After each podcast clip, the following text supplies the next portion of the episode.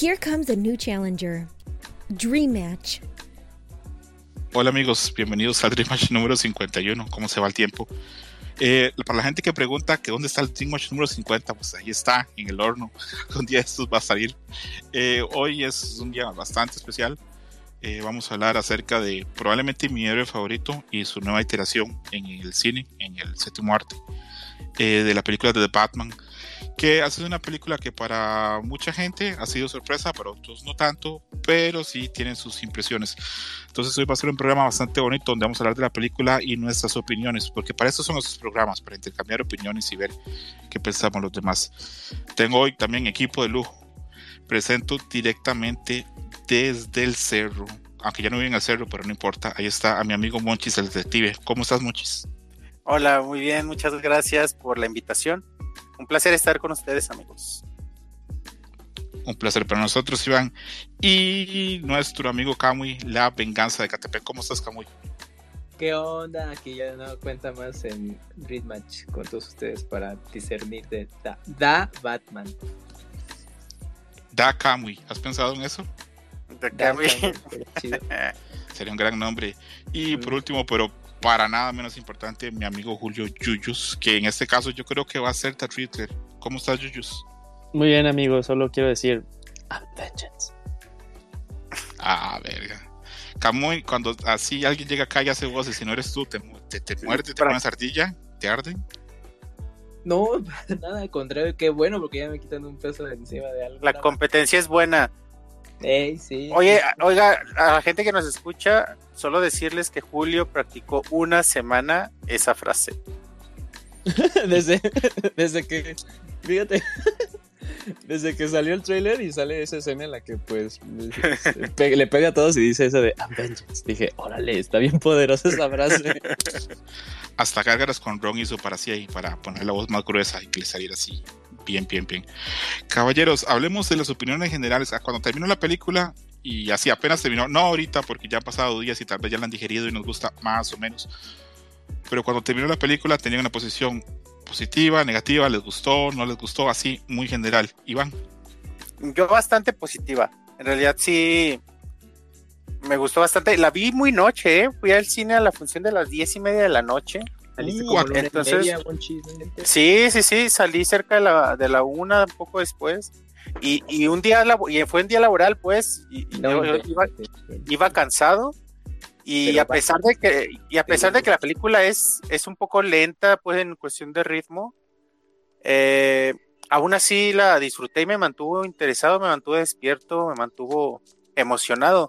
Sí, sí me gustó, aunque sí debo decirles que el hype que había generado la gente a mi alrededor había sido muchísima y, y yo creía que iba a sentir esa emoción inmensa de decir, ah, no mames, es lo mejor que he visto en la vida. Y no, no fue así, me gustó, me gustó mucho, pero hasta allí. Perfecto. Yuyus, opiniones. Así apenas terminaste de ver la película. Eh, la, ya la vi dos veces y la primera vez, eh, igual, lo que acaba de decir eh, este Wonchis, eh, siento que el hype le hizo que tal vez yo esperara mucho de, pero muchísimo más. No estoy diciendo que sea mala, me gustó, pero sí, yo creo que el hype ahí me pegó a mí, porque sí dije de, ay, como que yo, yo, me esperaba algo así totalmente disruptivo. Pero bien. Perfecto. Antes de darle espacio a Camuy para sus opiniones, eh, yo coincido con ustedes en eso y siento que si no hubiera visto el trailer, me hubiera encantado más la película. Esos trailers arruinan la experiencia. Tenía razón Martín Pixel en decirnos que no hubiéramos trailer. Camuy, eh, ¿cuáles fueron tus impresiones generales cuando terminaste, perdón, cuando terminaste de ver la película?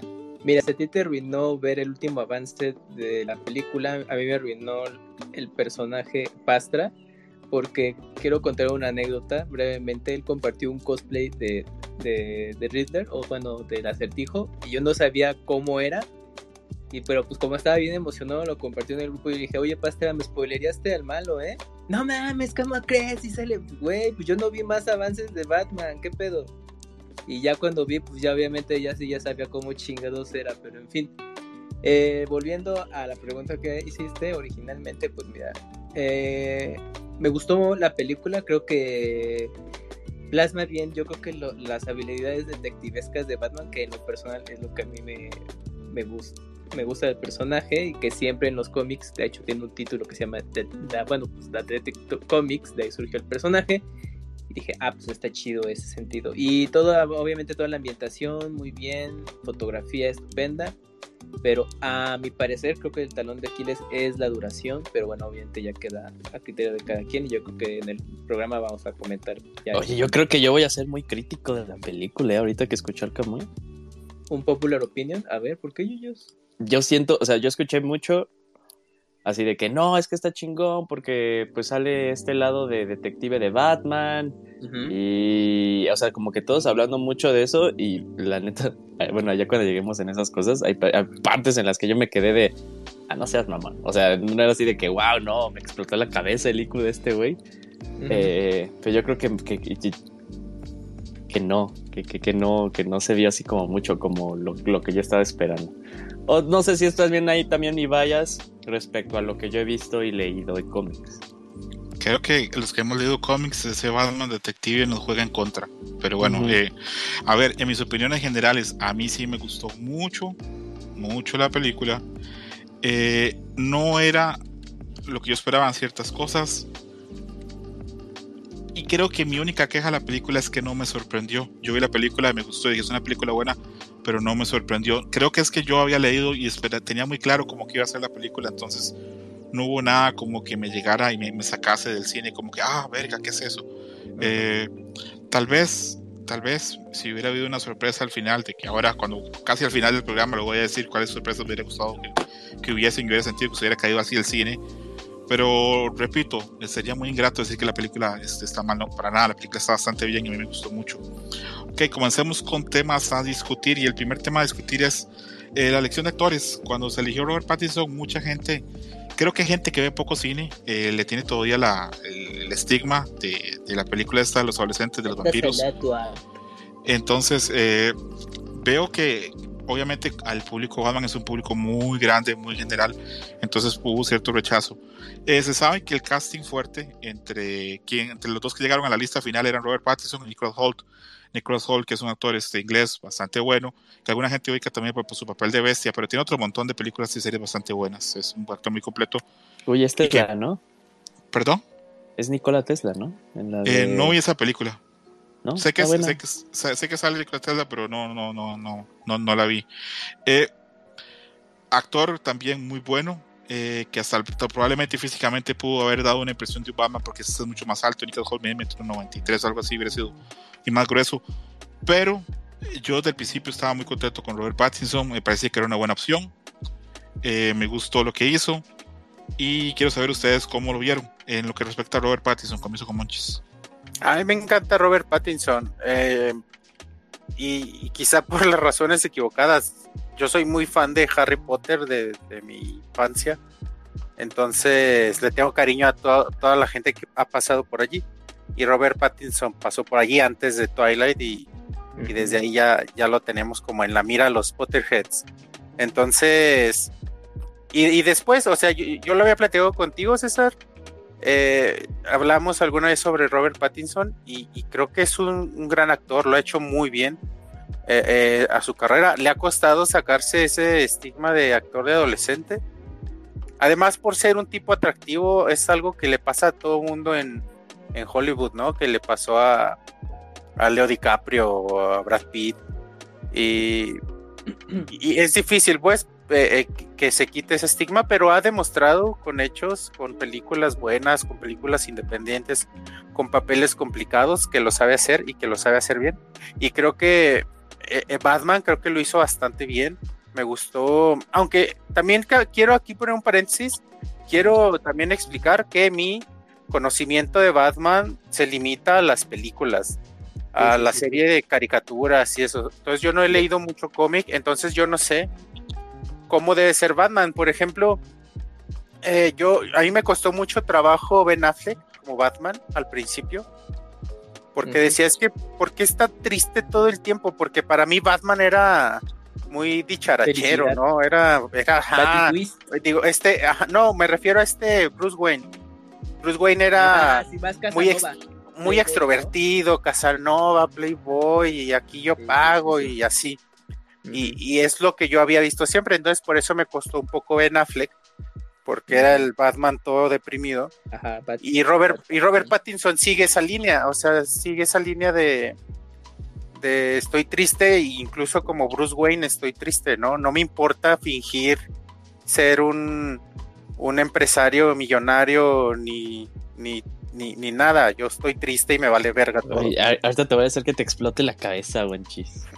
Entonces, por ahí, por ahí es el papel que, se decidió tomar. Sé que no es culpa de Robert Pattinson, pues, es, es como la línea de la película. Y, en, y en, dentro de la línea creo que lo hizo bastante bien, le creí todo y le creí como Batman, aunque la duda que les iba a mencionar, que le iba a preguntar a Julio, antes de empezar el programa, que dijeron que me esperara. Eh, ahora que todo mundo de, en Pixelania hace ejercicio, pues he aprendido muchas cosas y así. Entonces, ahora que estaba viendo Robert Pattinson cómo se infló, cómo se infló el pecho y los brazos para el papel.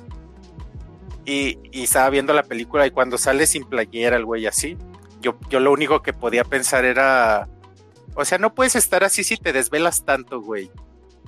Yo, no puedes estar así si no estás comiendo atún o pechuga de pollo todo el día, güey. O sea, a nadie engañas. Es cierto, cierto. Yo vi, un tweet que decía, este, esto, este, esto, o sea, que lo más difícil de la película de creer era que había un gótico que iba cinco veces al gimnasio y que ahí mantenía pues su traje y todo lo demás. Yuyo, opinión de Robert Pattinson y también explota la cabeza a, a, a Monchis. No, yo, yo, creo que ese, ese de explotar la cabeza ya va cuando hablemos un poquito más de, de, qué, de qué pensamos de Batman como personaje. Bueno, la interpretación, eh, pero sí me lo va a aguantar. Ahí sí, si me das chance ahí primero. Uy, ahí porque a mí me gustó mucho. Eh, me pareció muy bien. Fíjate que yo creo que. Eh, ahorita estaba hablando con, con, con alguien. Eh, sobre, sobre la película. y yo creo que el actor, eh, más bien, el factor diferenciador que hizo que se quedara Robert Pattinson en vez de Nicholas Holt es que pues tiene buen mentón, güey. O sea, porque tal cual ves en la máscara y todo, y si dices de. le queda bien, ¿verdad? Le queda bien. yo sí lo digo. Oigan, oigan, perdón Julio que te interrumpa, ¿por qué este traje tiene el mentón todo afuera? ¿Es así normal? Es pues como muy obvio que es él, ¿no? O sea, la gente que lo conoce, güey, eres tú, no, mames. o sea, aquí no, te, no te escondes nada. Pero yo creo que ahí es, es, tal cual como estas cosas que intentaron hacer de, de que apenas va comenzando como Batman. Y, y, bueno, ya lo que quería decir era que a mí lo que me gustó de su interpretación de, de, Bruce Wayne, más bien de la idea de, de, Bruce Wayne, no la interpretación porque yo tengo mi, eh, mi opinión reservada, es que, eh, pues tal cual, o sea, es, tan joven todavía comenzando como Batman, apenas lleva dos años, suponemos, que regresó de, todo este entrenamiento que se dio, que no sabe todavía qué hacer con la persona de Bruce Wayne, ¿no? No cómo usarla a favor para su cruzada. Entonces, pues por eso más bien se le ve así retraído, recluido y ni siquiera pues involucrado en el negocio que, que, tiene en, las empresas Wayne. Eh, pero yo creo que también, o sea, se ve, y algo que me gustó mucho de, algo que le dice este, el, acertijo es de que los dos saben de que pues él, de que esa, esa, que Batman no es su máscara, no es su verdadero yo. A mí me encantó que cuando es Batman se le ve así todo con, con una postura recta, güey, así súper fuerte. Eh, y cuando es Bruce Wayne se le ve este, pues, curveado, se le ve siempre mirando hacia abajo. Entonces yo creo que por eso mismo como que aunque sí se le ve el mentón y del cachete para arriba, como que no, no, la gente no diría, ahí es Bruce Wayne, ¿no? Dakamui, opiniones de la interpretación de Robert Pattinson o de su elección como Batman. Pues mira, yo lo que eh, no sabía antes de todo esto es en qué momento Spidey y Batman tuvieron una película crossover. Porque salieron en El Diablo a todas horas, ahorita que estaba revisando, comparten pantalla. Gran, y yo, ah, gran película. Ajá, gran película, gran película. Salía Spidey y Batman. Mira el destino. Bueno, ya. Eh, bueno, ya respecto a pues el cast, pues yo creo que quedó bien. Cuando lo confirmaron, em, para mí como que la duda era, bueno, es que eh, Robert Pattinson pues, es una persona delgada en general y para la complexión de Batman, pues tiene que ser pues atlético. Y yo dije, pues bueno, obviamente eso con el traje ya se compensa, pero no sé cómo va a ser todo ese, tema de, de físico, porque pues a final de cuentas sí son, se dan unos putazos Batman, pero bueno, pues ahí lo supieron resolver y creo que pues ya en ese sentido para mí pues estuvo interesante. Eh, y ya respecto a todo el, el personaje en sí, eh, bien, yo creo que es que siempre va a pesar la, esa contraparte de Bruce Wayne Batman, siempre va a pesar más Batman y como mencionaba Wonch, ya la parte de, de Bruce Wayne eh, pues a lo mejor lo, se, esperabas que fuese más el personaje y aunque no, no está del, todo mal como lo interpretan porque tiene todo ese pesar de, de, ese pasado que le pesa, pero pues uno esperaría que fuese distinto y aunque ahí intentaron darle un balance al personaje, a final de cuentas, pues ahora sí que el hombre murciélago o el encapotado, como mí le dicen, pues pesa mucho, ¿no? Entonces creo que ahí, a final de cuentas, la gente siempre va a decir, ah, pues sí, Batman, pues Batman como tal, y ya es como Bruce Wayne, es de, ah, sí es cierto que también este es millonario, ¿no?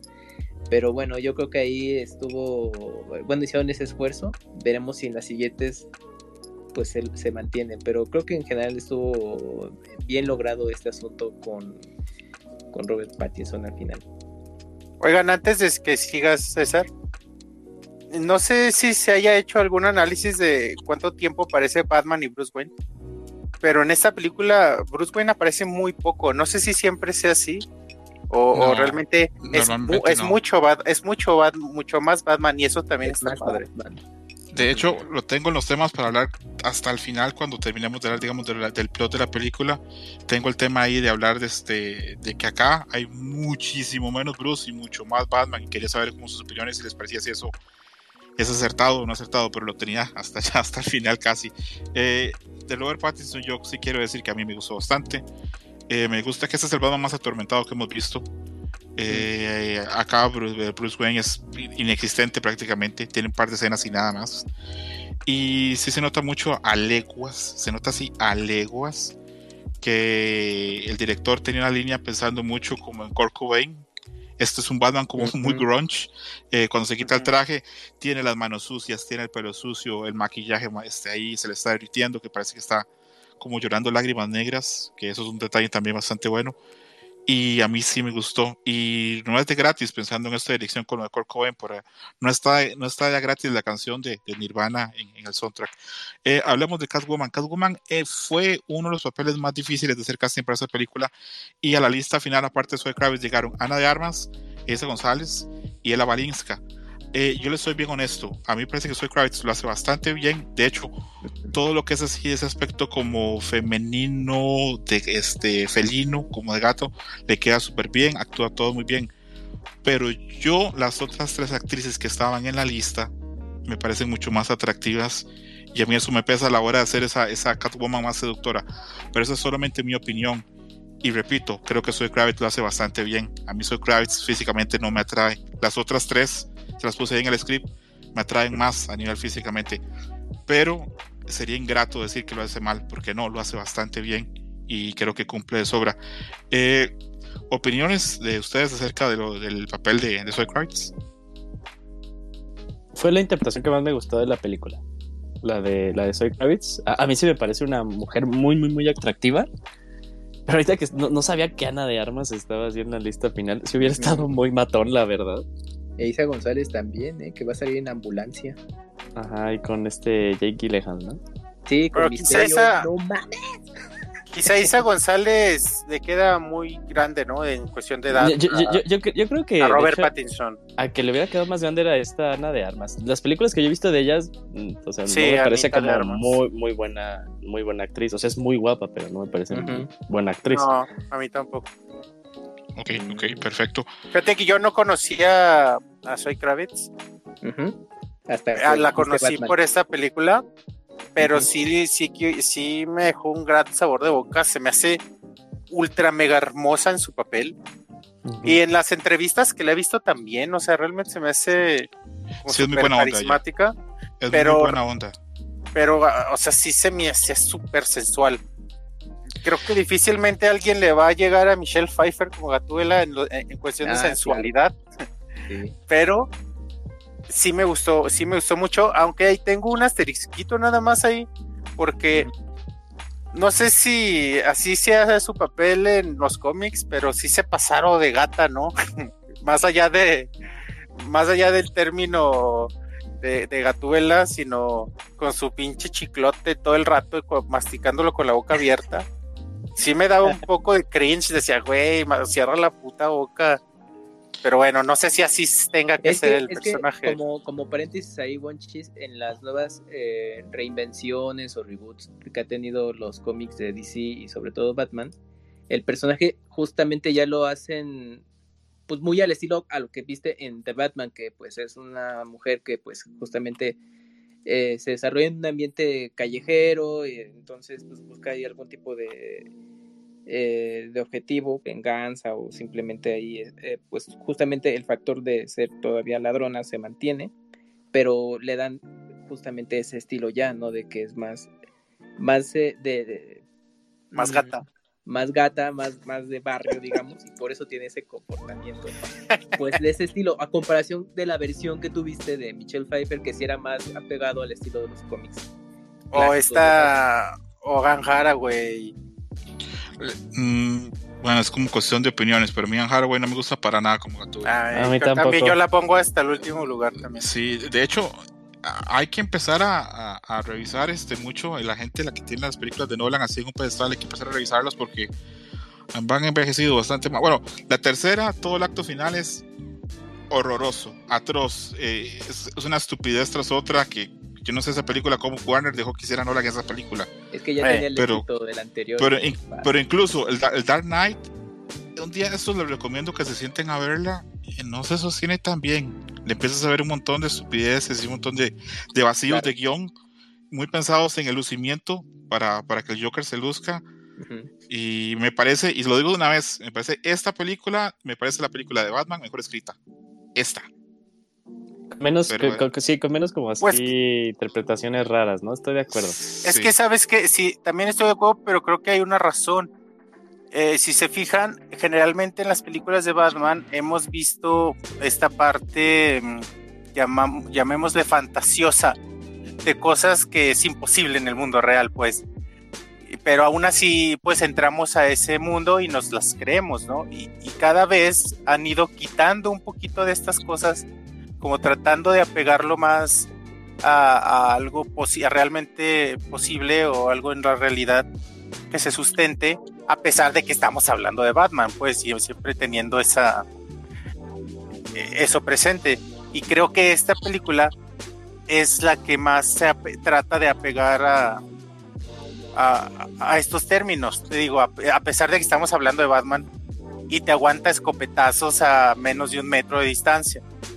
¿no? O sea, ya ahí, ya ahí nos salimos de ese, de ese estigma de realidad, pero aún así creo que es el que hace, que hace esto, ¿no? Que Batman se meta sus putazos y no se levante tan fácil, que haya asesinatos, que la gente sea violenta.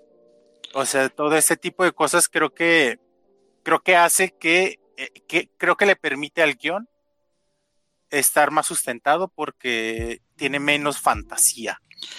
Monchis, pero eh, la mayoría de la gente que ha hablado de las películas de Nolan siempre lo que recalcan es su realismo. Pero bueno, esas son cuestiones de opiniones y es difícil ponernos de acuerdo. Mm, hablando eh, de los otros actores del otro cast, este Colin Farrell como el pingüino está increíble. Yo no lo reconozco, me parece increíble el papel que hace. Entiendo que le van a dar una serie aparte. Jeffrey Wright como Gordon para mí está súper cumplidor, hace todo lo que tiene que hacer bien. Jeffrey Wright es como un poquito como el Morgan Freeman, ahora como de los 50 años, ¿verdad? Eh, para todo funciona, tiene muy buena voz, es afroamericano, eh, funciona perfecto. Eh, Andy Serkis como Alfred está cumplidor, tiene una escena muy corta. Me gusta este Alfred, me gusta este Alfred seco. A mí no me gustaba el Alfred Cursi de, Michael Caine que lloraba y todo eso, no, no me gusta. Oye, pero ¿sabes también que está padre de, de este Alfred? Que hay mucha, o sea, que al menos notamos ese, ese cariño de Batman hacia él, de, de Bruce Wayne hacia él.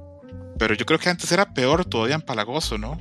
no, bueno, yo nunca había notado, yo lo notaba siempre como el viejito que me lava la ropa. No, el de Michael Caine era súper empalagoso, lloraba muchísimo. Estaba muy, muy cálido de personalidad, ¿no? En las de ¿Cuál, perdón? El de Nolan. La trilogía.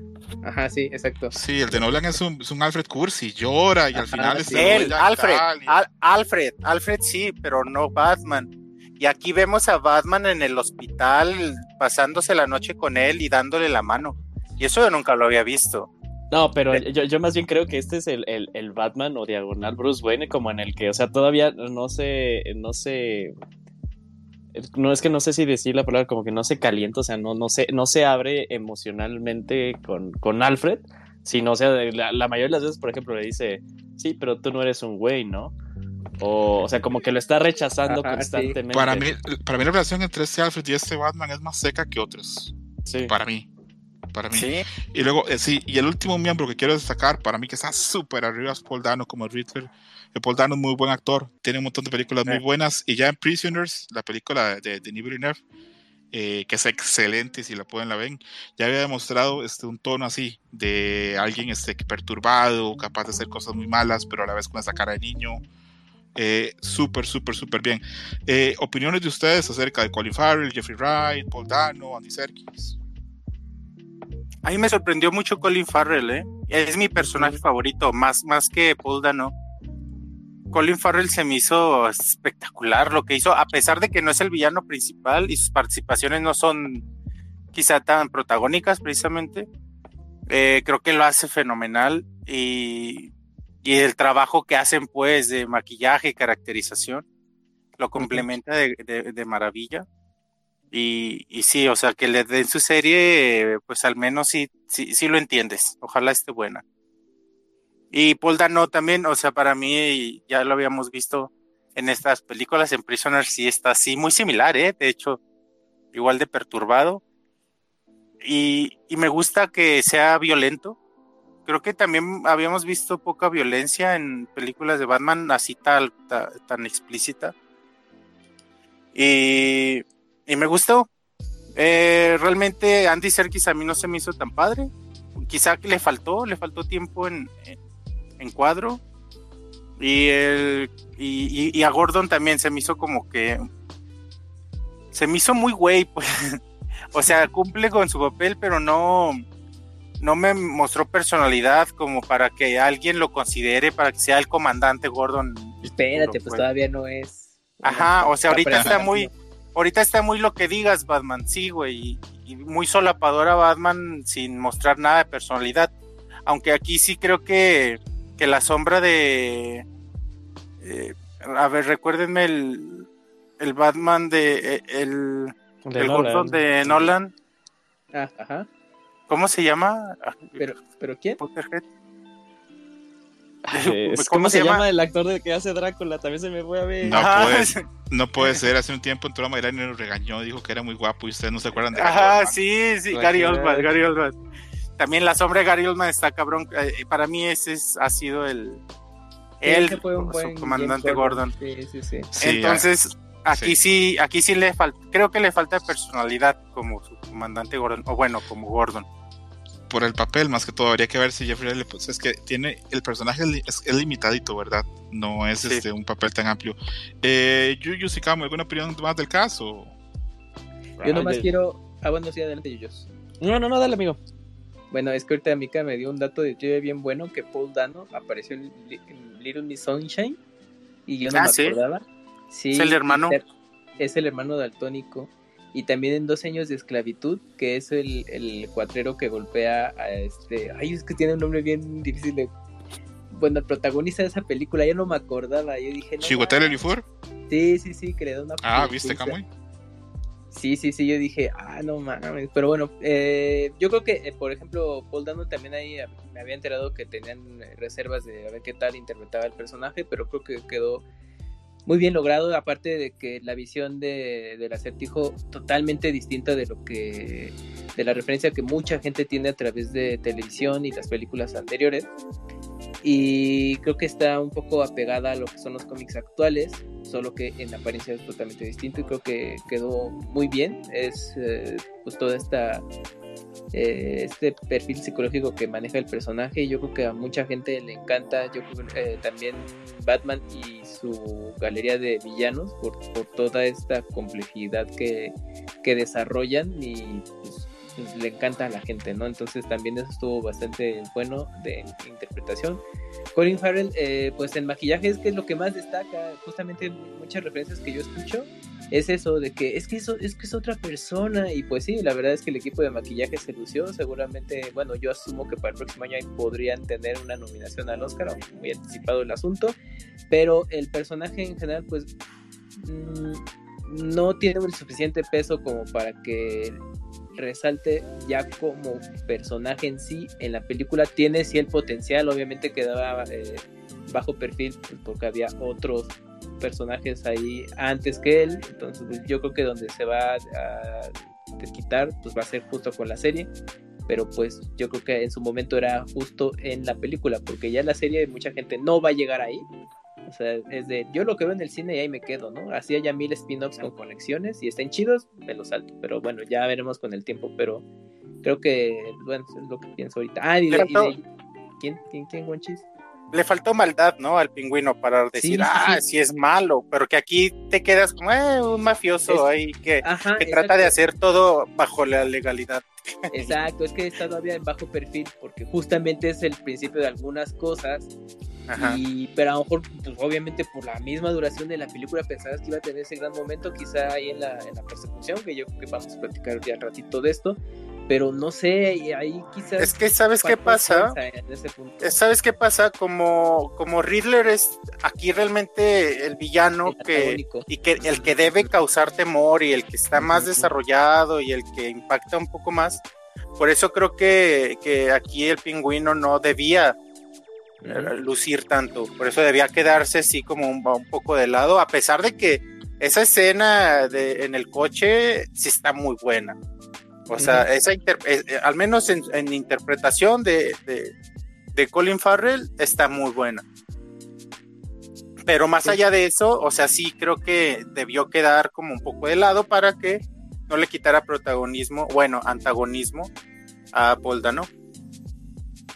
Ok. Ok, ¿yo, yo salgo o comenzamos con la trama? Eh, a, mí me gustó mucho la interpretación de, Paul Dano. Mm, sí me parece. Eh, yo, yo, creo que de todos los actores fue el que tuvo el trabajo más difícil porque él básicamente se estaba pintando monólogos. Eh, ahí sí mis respetos y todo sí con esta con, este tono amenazador sí de una persona con, con, un plan a futuro muy bien pensado.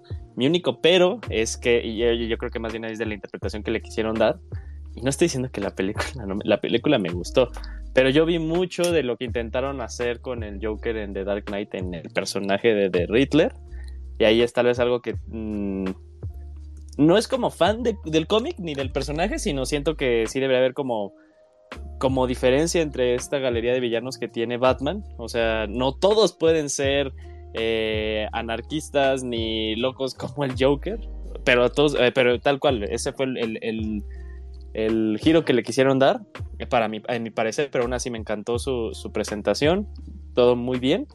De Jeffrey Wright como Gordon, a mí me gustó mucho. eso sí, lo que me dio risa es que entre él y Batman, pues siempre estaban hablando así, pero sí, sí me gustó, me gustó bastante. De, de Colin Farrell, como el pingüino, la, como ustedes dijeron, la caracterización igual, es más, hasta cuando ya salí de la, de, la sala, pues vi, o sea, vi una foto porque dije, no más que no le veo forma de Colin Farrell en ningún lado, ¿no?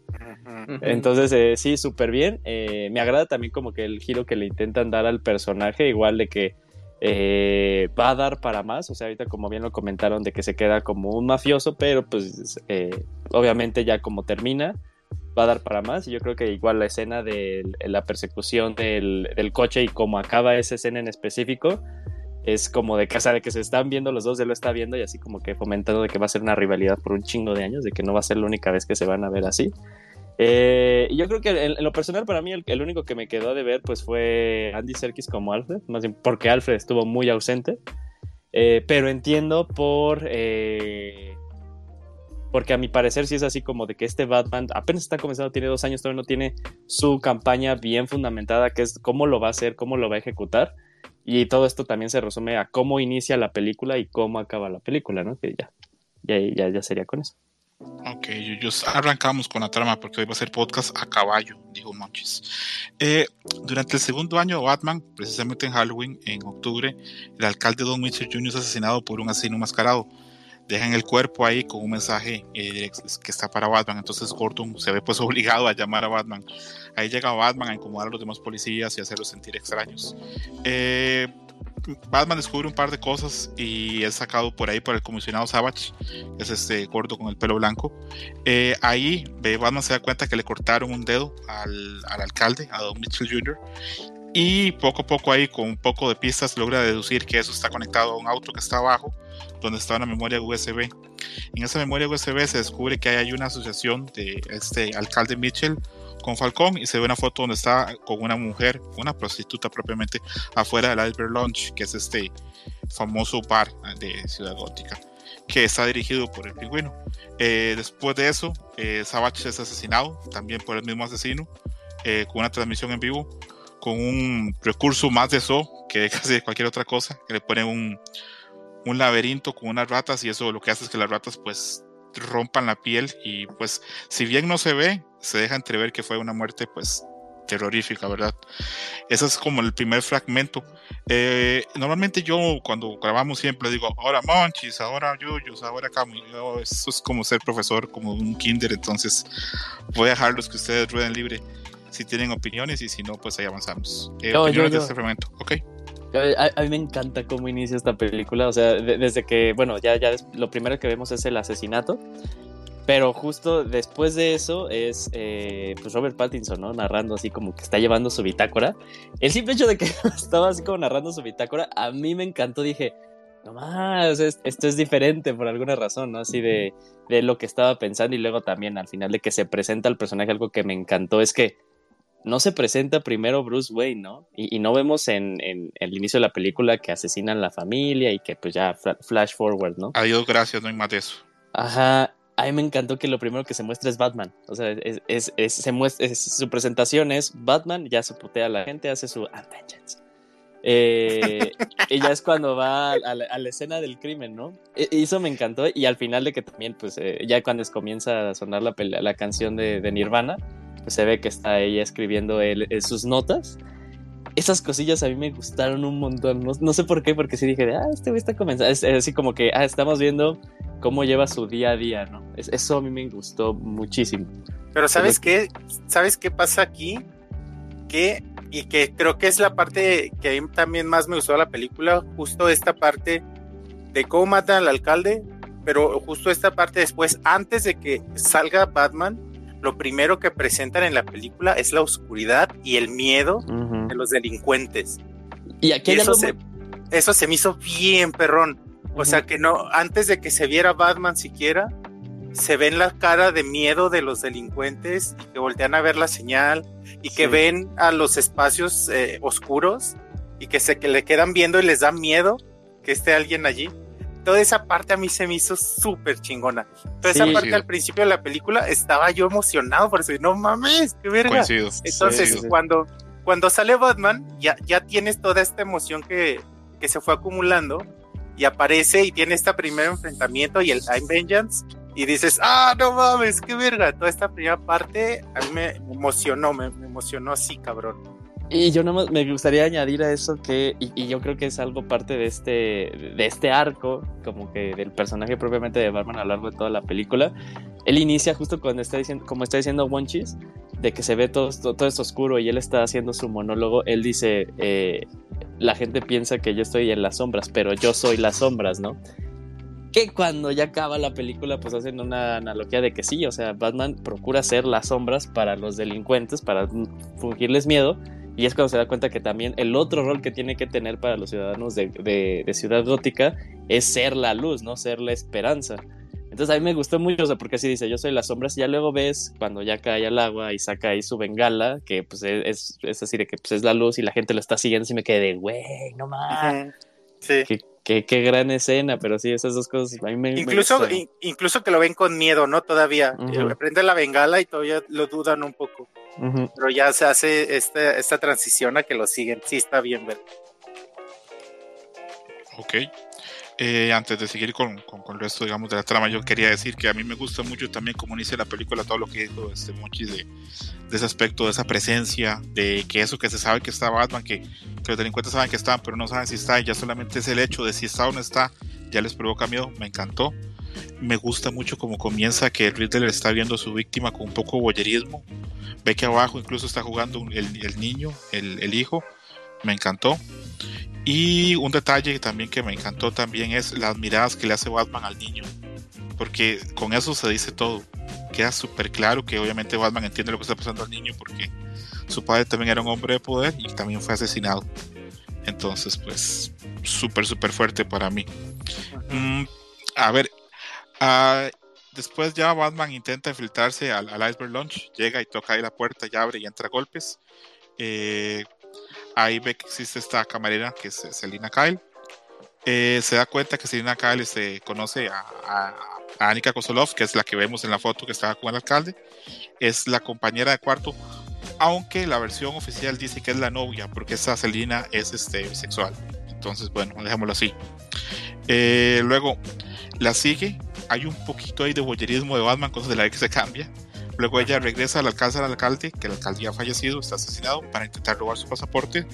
Batman se enfrenta a ella, tienen ahí una pelea con de tensión sexual. Batman ya sabe que que el Iber Launch es una fachada para algo que se llama el Club 44 Below, que es como el club dentro del club, que es ya pues prostitución y para gente de mucho poder. Y por la desaparición que se da de Annika, también de la amiga, se hace una alianza entre ella y Batman para que ella se introduzca al club trate de encontrar ahí a un policía de narcóticos para buscar pistas, pero termina al final de cuentas llamándole la atención al fiscal, a Hill Colson, es Peter Sasgar, que es un gran actor, eh, y a Carmen Falcon, que es John Turturro, que también lo ve por ahí. Pero bueno, repito, le llama la atención a Hill Colson, ella viendo las caras para que Batman pueda distinguir quién es quién, el, fiscal piensa que lo está viendo a él y se le prende e intenta pues ahí ligar con ella. Eh, Selina en un momento rompe la, la, comunicación con Batman, se molesta y eh, principalmente porque Batman está pues cuestionando cuál es su relación con Falcón porque ve que ella lo ve, entonces le queda esa duda. Y Selina sale, el, fiscal Colson intenta como ahí como ligarla, pero el fiscal al final de cuentas no lo consigue y termina yéndose en su auto y en su auto es capturado por el Riddler. Entonces, de este fragmento, eh, opiniones. Yo, yo, creo que hay, eh, yo, creo que de, de, lo que ya, ya en una segunda vista y, y esto de Unvengeance, allá me, pare, ya, me da la impresión de que ya hasta también hay gente como que sí le está diciendo de, güey, es una exageración, ¿no? Porque sea, tal cual como que el pingüino lo utiliza como de cierta forma para eh, mofarse, ¿no? Así como porque le dice, ah, el, señor venganza, ¿no? Aquí, here, Mr. Vengeance. Es una de ya en una segunda vista me llama mucho la atención y más que nada en, en, un momento llegaremos cuando, cuando también se da cuenta de que pues si él lo estaba intentando, él, él utilizaba esto de que yo soy venganza con una eh, con, con, un fin, eh, pues ese fin al final, ese mensaje que él quiere mandar pues puede ser agarrado por otras personas y usado para eh, la agenda de esas otras personas en la que ya dice también como que ok, no, no puedo ser eso, o sea, no, no puedo ser eh, ese personaje porque pues la venganza y el odio puede, utilizar, puede ser utilizado de, de diferentes maneras. Eh, entonces ahí es una de las cosas que me, que me agrada mucho ya en una segunda vista de, ah, se estaba burlando desde un inicio, ¿no? Así de, güey, bájale a tus huevos, ¿no? También nomás. Eh, ya, yo es lo que quiero añadir. Perfecto. Eh, Camuy, Monchis. Camuchis. Monchis, tú dale. Bueno, pues ahí me gustó mucho esta parte donde se infiltra Celina con, con estos pupilentes, le podríamos llamar, de cámara. Uh -huh. Y me gustó cómo, cómo llevaron la escena, cómo la trataron. Y aquí es donde a mí me gustó más Celina, porque si se fijan la capacidad que tiene para ser sensual aquí y para ser coqueta, y luego se va al baño enojada cuando, cuando oye, escucha el nombre de su amiga entonces, eh, aquí es donde más me gustó Selina. Y aquí es donde empezamos a ver al pingüino, que de pronto es, es, lo que ya habíamos mencionado, que lo vemos como un mafioso más. Y empezamos nosotros a hilar todo. Y aquí Batman sí sigue como su todo su enfoque boyerista que tiene en la película. desde que ve a Selina cambiándose y esto, pero también aquí viendo todo a través de, de, sus, de sus ojos. Creo que sí, bien. ¿Sí, Banchi? No, nada. Ah. No, bueno, yo nomás, bueno, eh, estoy de acuerdo con lo que han comentado. Yo creo que nada más agregaría justamente todo el tema de dirección cuando Selina está buscando, bueno, cuando se tiene que conversar con los policías corruptos, porque justamente algo que, tiene esta película es que tiene unas tomas muy cerradas, entonces pues, te da esa sensación de claustrofobia o de encierro porque no puedes ver muy bien qué ocurre alrededor de los personajes. Entonces justamente ahí cuando Selina tiene sus pupilentes eh, de videocámara y que las pues, baticámaras ajá que bueno es muy ingenioso ahí como, como podían como Batman tiene esta este gadget y pues justamente cuando empieza a hablar con los policías y le dice, no, pues si tienes que hablar con este güey, y el otro es como de verga, ¿no? A ver, a ver qué, eh, qué, qué, va a pasar y sí te mantiene con esa tensión de a ver eh, en qué momento la mejor se ve involucrada en algo que quizás no debería todavía en su momento. Entonces sí, a mí me gustó mucho ese enfoque que le dieron. Y pues también ya... Eh, pues toda esta revelación de los otros personajes y como vacilando todo lo que va a desatar las, a cierto punto en el resto de la película. Pero oigan, sí, perdón.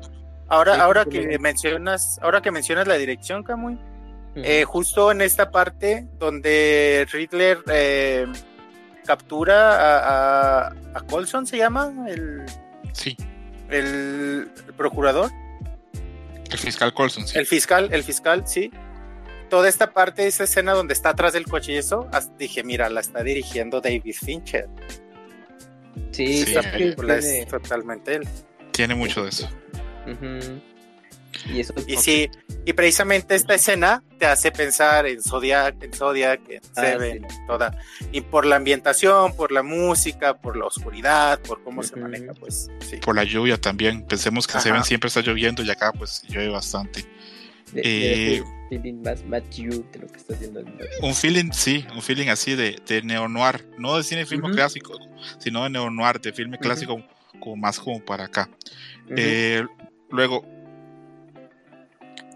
eh, al día siguiente ya Bruce este, asiste al funeral de Mitchell, que es la primera vez que vemos este como una presencia ya de, de Bruce Wayne más propiamente llega un auto muy bonito que si yo supiera de autos les diría qué clase de auto es, pero desgraciadamente no les quedó mal, lo siento.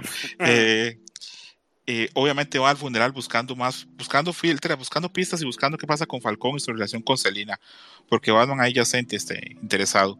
Eh, sin embargo, pues este, en plena, en plena misa se va algo terrible y es que entra un auto donde adentro va el fiscal Colson amarrado eh, obviamente, pues se ve la gente, la policía forzada a intervenir. Eh, se ve que han pasado ciertas horas este, desde que entró el auto y desde que, pues, como que obviamente Bruce Wayne se tiene que retirar y entra luego como Batman, ahí con el traje. Y pues ya habla y ve que tiene un collar ahí explosivo alrededor de la gente Colson. Ahí tienen un evento en vivo. El Riddler le da tres acertijos. Eh, y ahí por ahí le dejan entrever qué es lo que está pasando, que es que la, la, policía de Ciudad Gótica, bueno, el Gotham City Police Department, este, se habla que ha cerrado una operación para que la gente ya no pueda usar más una droga que se llama el drop, la gota. Pero ahí se queda entrevisto que eso simplemente fue algo como para quitar a un, a un rival de ese negocio y que ahora pues este Falcón pues lo lleve totalmente listo. Eh, Batman intenta ayudar al, al fiscal Colson con los acertijos, pero al final se niega a dar el nombre del informante porque él dice que, bueno, si esto falla, pues me muero yo, pero si yo revelo el nombre, se muere toda mi familia y se muere un montón de gente más, eh, pues prefiere morir, honestamente. Eh, a partir de esa evidencia, Batman y Gordon se dan cuenta que Ridley estaba apuntando a que hay policías relacionados con el caso y sospechan que el pingüino es un informante. Se da también esa escena muy buena en la que explota la bomba y luego Batman aparece este, inconsciente en la comisaría. Eh, ¿Opiniones de esta sección? Fíjate que aquí es, lo, la, queja que tenía, pero que me resolvió Julio al inicio del podcast, en donde yo veía a Batman muy de, no mames, va enojado, va celoso, porque piensa que es el Lina el que va. eh, va enojado, va triste, o sea, no va, no va pues en plan, soy don chingón, tengo empresas, todo el mundo me conoce. Y eso es la queja que tenía, pero, pero Julio me la, la contestó bastante, bastante pronto en el podcast, entonces ya no tengo ninguna queja. Y también me, me pareció bastante chida esta escena de, que llega al templo. Y, te digo, ¿cómo manejan la presencia de, de Riddler? ¿Cómo se ve en el... ¿Cómo se llama? Donde canta el coro en las iglesias, pues, en la parte de arriba de la iglesia. ¿Cómo se ve solo la, la, la, silueta? Y viendo, y se siente la mirada, pues, y, toda la atención de, de Bruce Wayne y, y, la mirada que no ves, pues solo es la silueta, pero cómo, cómo se maneja se me hace bien chido. Qué buena pista que hace esos monchis para, para luego cuando pasa todo lo demás, saber que The Riddler era un niño de coro. Era muy buena pista. Eh, acaba de hacer que me explotara la cabeza. Yo pensaba que esa parte de arriba estaba más gente, o sea, estaba más gente viendo, ¿no? Que era donde estaba el coro ahí. Sí, está él y está contra luces, por eso Batman no logra verlo. Cuando Batman lo ve, le, le, cae el 20 así rapidísimo, dice, acá pasa algo pero pues ahí entra el auto. Eh, ¿Opiniones de Yuyu y Kamui? Las botas de Batman suenan un chingo. ¿De la iglesia? No, cada vez que aparece, o sea, nada más es como estas cositas que me llamaron mucho la atención, a mí me hace que le dé como más personalidad al, personaje.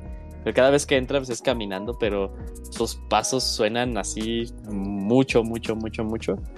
Eh, yo la verdad cuando estaban, aquí es como un poquito de, mis quejas de que pues, la gente dice, no, es que sí se ve como este Batman detectivesco, este Batman nada más es bueno para los, para los acertijos, ¿no? Contesta súper en chinga los acertijos. Eh, pero yo creo que esa parte como que esto de esta inexperiencia que todavía tiene y el, y el camino que tiene que recorrer para ser el, el don chingón que, que todos ubicamos, eh, porque también, o sea, cuando está hablando con. Eh, ¿Cómo se llama este güey al que, al que secuestraron? Colson. Ah, Colson.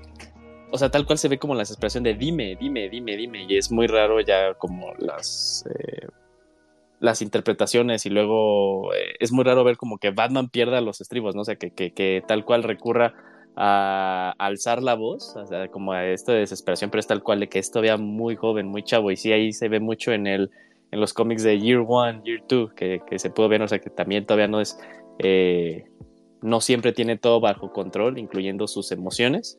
Es más explosivo. Ajá, sí, es, más explosivo, sí se le ve de que pues, eh, hay, hay, veces en la que ya no sabe ni qué es lo que, cuál es el siguiente paso, ¿no? Y tiene que recurrir a dime, dime, dime, dime, si no te vas a morir. Eh, entonces esa, esa, toda escena me, me, gustó mucho y la verdad a mí sí me sorprendió que sí lo matara así de huevos, o sea, que tal cual está agarrando y se muere. Sí me quedé de, órale, no lo voy a venir y eso me gustó mucho. Oye, pero ¿cuál es, tu, ¿cuál es tu queja? ¿Que no es lo suficientemente listo Batman? ¿Que no muestra su inteligencia? No, no, o sea, fíjate que en realidad no es que tenga, no, o sea, la, esa interpretación sí, pero luego lo que yo estaba leyendo mucho es como, mi queja es como, cómo me la estaba vendiendo redes sociales y, e intenté como que eh, no, ver nada de reseñas, pero veía así de los posts que me compartía Camuy, gracias Camuy. De Batman 10 y de luego otra 10 y así de, ay, güey, ¿no? Pues a estar muy chingona, ¿no? Y, y, sí leía como que gente que yo sigo en Twitter, eh, más que nada como de opiniones, que, que sí ponen de, no, es que algo que me encantó es que se le ve el lado de detective a Batman. Y sí, sí estoy de acuerdo, pero yo creo que hasta se vio un poquito más en The Dark Knight, como que este lado de detective de Batman. Eh, pero sí, o sea, había cosas que decía de, pues es que como que sí, o sea, resuelve acertijos, lo resuelve en chinga, pero como que no estás yendo así como que al, al otro... Eh, al, otro nivel, lo veía más eh, reaccionando al momento que viendo un poquito más hacia el futuro. Y, en su momento hasta se lo dice el, acertijo, ¿no? Se lo dice de, tal vez yo estaba esperando mucho más de ti. Y además él, no resuelve casi nada, porque muchas veces es Alfred o, Gordon o Selina quien le dan en realidad las pistas y él, a él en, esos momentos les cae, le cae el 20. Ajá, sí. poco que él solo línea las cosas y descubra todo. Y, si fuera eso, pues eso de tú eres el rata, le había dicho, ¿por qué él sí es la, no? en, mi, percepción, ¿no? Que, yo creo que es el, la cosa más jalada de toda la película. Mm. Eh, Creo que, ahí juega, creo que ahí nos juegan contra el español, Yuyus, porque yo leo ya con un par de personas que son hablantes nativos de inglés y eso, la, eso la rata la, les dio la cabeza mil vueltas, no entendieron nada. No. Ah, ya ves que hasta dice este el, el pingüino, ¿no? Así de soy el único que puede ver la diferencia entre él y la. Ajá, los pendejea. Ah, eso estuvo muy chistoso. Bueno, pues para los que hablamos españoles como de, ah, pues claro, ¿verdad? Pues ya está el pingüino, se los hace ver, pues, también pendejo. pero esto estuvo chistoso. Pero algo de la escena de, de la iglesia, yo creo que si la película hubiera sido para mayores de 18 años, como lo fue Deadpool, yo creo que si hubiera sido más explícito todavía esa explosión, bueno, esa secuencia donde sangre, ¿no? Por todo estado increíble, está increíble. Sí, a lo mejor no, no así el gore de ahora, le ves reventar, pero a lo mejor un poco más gráfico, porque yo hasta dije, ay, sí, bueno, yo estaba armando como la conclusión de la escena y pensaba, a lo mejor explota, pero llegarán al punto de que, pues, bueno, que Batman se protege, pero pues se le salpican los restos porque no inventen, estaba así a nada, estaba a centímetros del tipo este, entonces ah. obviamente explotaría y, pues se te embarran ahí los sesos, ¿no? Dije, bueno, lo pueden de manejar de esa manera, pero pues no, digo, también la clasificación es, es que le tiene que llevar a los chavos, ¿no? Los que crecieron con Lego Batman y entonces ya están suficientemente grandes para ver esta película. Entonces, si les pones algo muy gráfico, es de, oye, no, espérate, pues yo vengo de Lego Batman, ¿no? ¿A poco es así? Pero bueno, creo que eso también fue un impedimento para hacerla todavía un poco más, eh, pues, oscura, más, este... Más visceral, ¿no? Ajá, Fíjate que ahora, ahora que mencionaste esto, Camuy, sí, sí, sí. ¿por qué Batman no se quitó? O sea, no seas pinche pendejo si ya sabes que va a explotar. Se alcanza a proteger, y ¿sabes qué? Ah, bueno, son detalles, obviamente en el momento de la película dices, bueno, se los toleras porque pues, estás en la convención de, de todo lo que está ocurriendo, pero dices, bueno, pero es que no inventes su carita, no le pasó nada. Gracias, gracias, Camuy. Sí, tiene el mentón más duro de toda la historia, porque ya luego en la siguiente que va a contar este, este César, el putazo que se pone. Pero. Y, esa carita, sí, toda, toda, toda inmaculada. yo, entendí, yo entendí que cuando fue la explosión se puso las manos y se tapó la cara. Te alcanza a ver, sí, y dices, bueno, ok, porque tiene esa pinche armadura y todo, pero aún así el, pin, el pinche impacto, o sea, con tu, con tu mismo, mismo traje te, te das unos rasguños, unos moretones, ¿no? Ahí sí le dejaron impecable el rostro y dices, güey, bueno, ok. Es que o, se lo o se lo limpiaron los policías y fue una escena que no vimos. Ah, sí, lo, desmaquillaron. Oye, es, es, lo que yo decía de la máscara, o sea, ¿quién tiene ese pinche mentón? Es, o sea, no es como que que cinco de cada diez personas lo tengan. Entonces ves a Batman así, ves a Bruce Wayne así, dices, ah, no mames, es ese güey. Mochis, pero yo creo que así funciona más todavía la idea de que este Bruce Wayne es así como una persona que vive casi enclaustrada y que casi nadie la ha visto. sí, sí, sí. Porque le, funciona más. Por ah, cierto, por cierto, ahí ya está Mika, este, para, para cualquier cosa, porque para darle chance también para que, para que salude. Hola, Mika. Hola, hola. Hola, Mika. Eh, antes de darle chance a Mika también de que, no sé, no sé si, quiere hablarnos algo de la escena de la, de la, de la iglesia, quiero decir que de, esta zona, de esta parte, cuando se despierta Batman y pues este está en la comisaría con, con todos este, los policías, hay muchísima tensión. Me parece que es de las mejores escenas de la película, porque se ve que Batman, si bien es pues es un vigilante, la policía no confía para nada en él. Lo vemos durante toda la película, pero acá está muy marcado que solo Gordon es el enlace que tiene realmente ahí. Y que luego la escena en la que sube por la grada se me hace muy buena. Y hay mucha gente muy dividida que no le gusta que él se asuste cuando sale de una parte del edificio y ve que ya está en un rascacielos y que ve este, pues, la altura. Hay otra gente que dice que es normal porque es un Batman que apenas tiene dos años y que pues, no es cualquiera el que domina esas alturas pues, normalmente.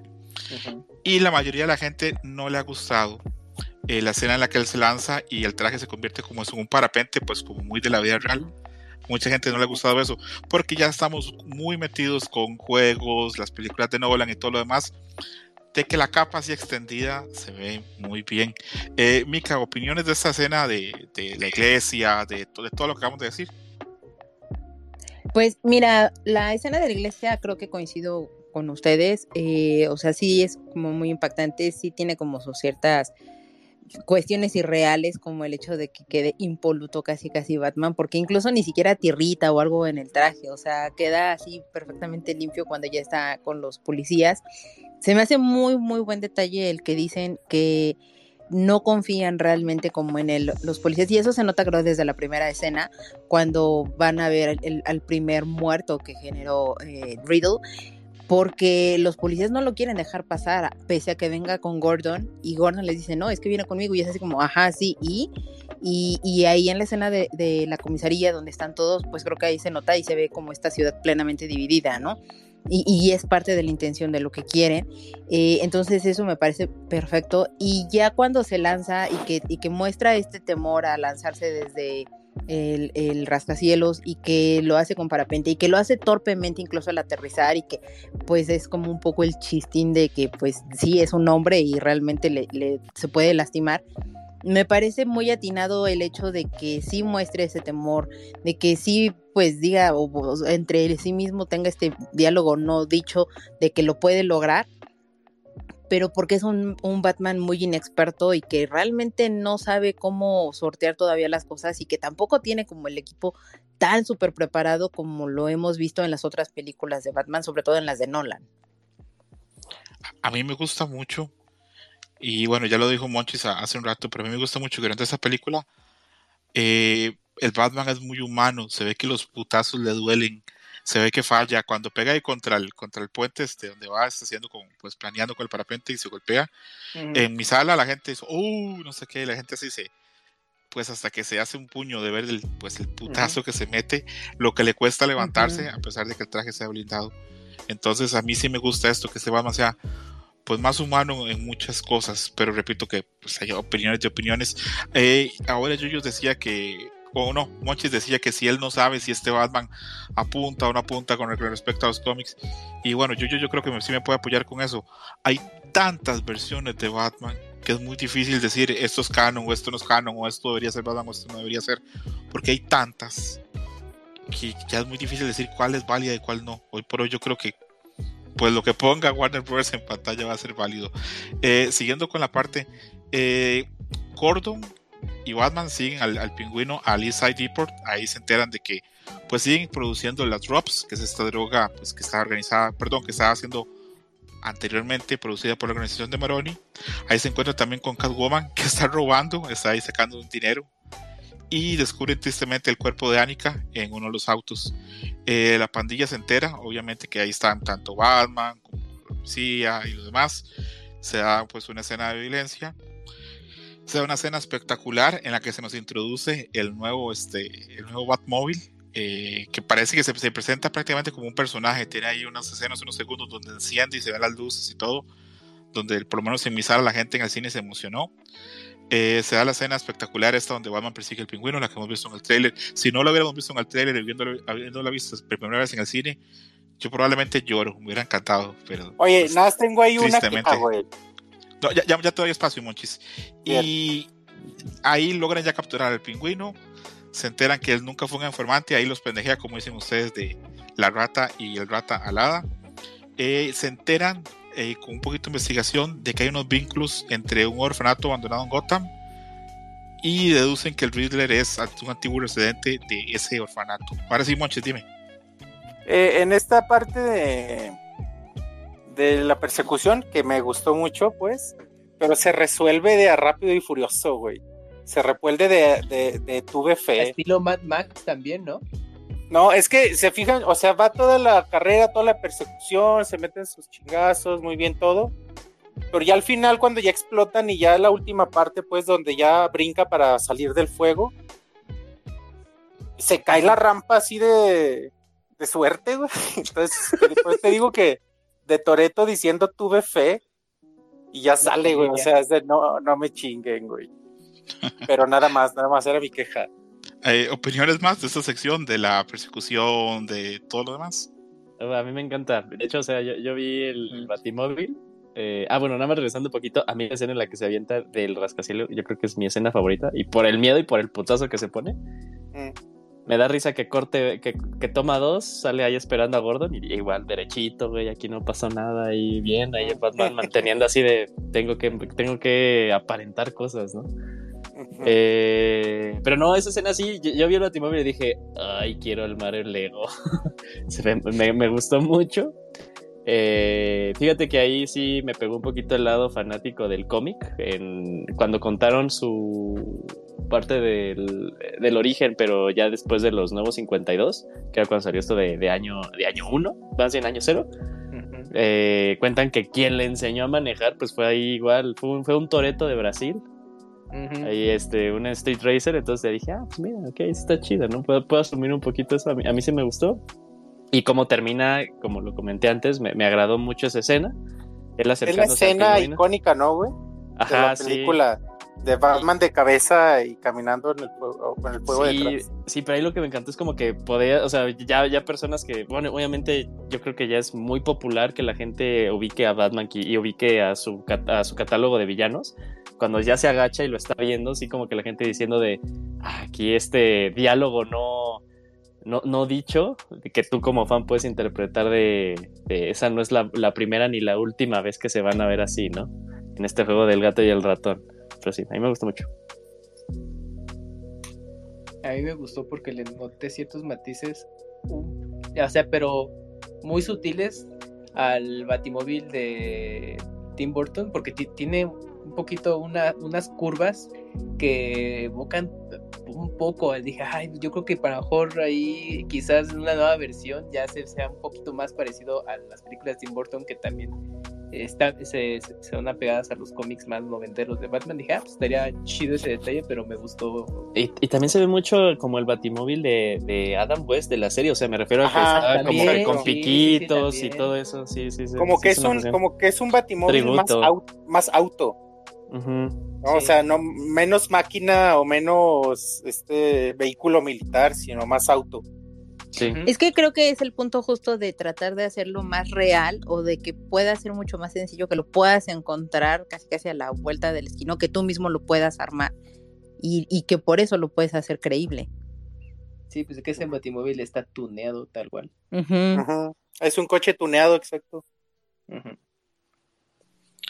Yo no sé, repito, perdón, pues yo no sé mucho de autos, pero alguien que sabe de autos me dijo que esto es un muscle car Correcto. Parece como un Camaro, un Camaro. Pues, parece que ustedes saben más que yo de autos, entonces tal vez no sé. Sí, la, base sí es como un Camaro. sí, ¿verdad? Sí, yo también dije, ah, parece como un Camaro. ¿Y por qué estamos hablando tanto de Toreto? ¿Es por la influencia de Robert Pixelar en este podcast? ¿No? Ok. Eh, yo quiero mencionar de esta, de, esta, de esta parte que la escena en la que llegan a, al, al este orfanato y hay un montón de drogaditos y todo eso, aunque fueron unos segundos, para mí tienen corte casi como de película de terror. Eh, la escena de la persecución es más espectacular, coincido con Monchis, esa escena es la que se le va a quedar a uno en los ojos siempre, de ver ese Batman caminando, este, pues, eh, volteado con las llamas y ver que, que es un símbolo de venganza que, que, llega, que no importa cuánto suyas, que no importa que haga la gente los ladrones o los delincuentes de Goran, pues los va a alcanzar de una forma u otra. Me parece que eso pues lo logra más. Y aparte quería mencionar que hablamos que esto es un Batman que está formando como su mitología, incluso dentro de los mismos este, delincuentes. Entonces todo esto pues le funciona. ¿Ibas a hablar, Monchis, perdón? Sí, solo iba a complementar lo que decías. El hecho de que Batman vaya caminando hacia el pingüino con calma, o sea, con paciencia, lo hace aún más, más fuerte, lo hace, su presencia la hace más chida. Lo mismo pasa con, con Riddle al inicio, que lo mencionamos, de que, de que está viendo al alcalde nada más sin moverse ahí nada más parado. El hecho de que lo haga con tanta paciencia, con tanta calma, lo hace más intimidante. Y aquí, aquí Batman hace lo mismo con el pingüino. Después de la persecución frenética, va caminando hacia él. Eso es, eh, eso es en lenguaje eh, cinematográfico, digámoslo, es, es muy bonito, pues, estas relaciones. ¿Cómo me hubiera gustado a mí ver esta escena sin haberla visto en el trailer? ¿Cómo, nos, cómo, cómo, cómo, el trailer a veces nos hace tanto daño? Por eso, yo, por ejemplo, cuando hay una película que quiero ver así, de, de 1 a 10, 10, no veo nunca el trailer. eh, para Doom yo no vi el trailer. Para Jujutsu Kaisen ni siquiera he visto, ni siquiera he visto la serie Jujutsu Kaisen, menos el trailer. ya somos dos menos Jujutsu ese spoilerio. Entonces, este, repito, cuando me interesa mucho algo, no, no, lo, no, lo, no lo quiero, no lo quiero ver. Entonces, en este caso, fue, pues cometí un error porque mi, mi hype me hizo pues eh, ver esto y me hubiera encantado por muchas otras cosas ver este la, la película así.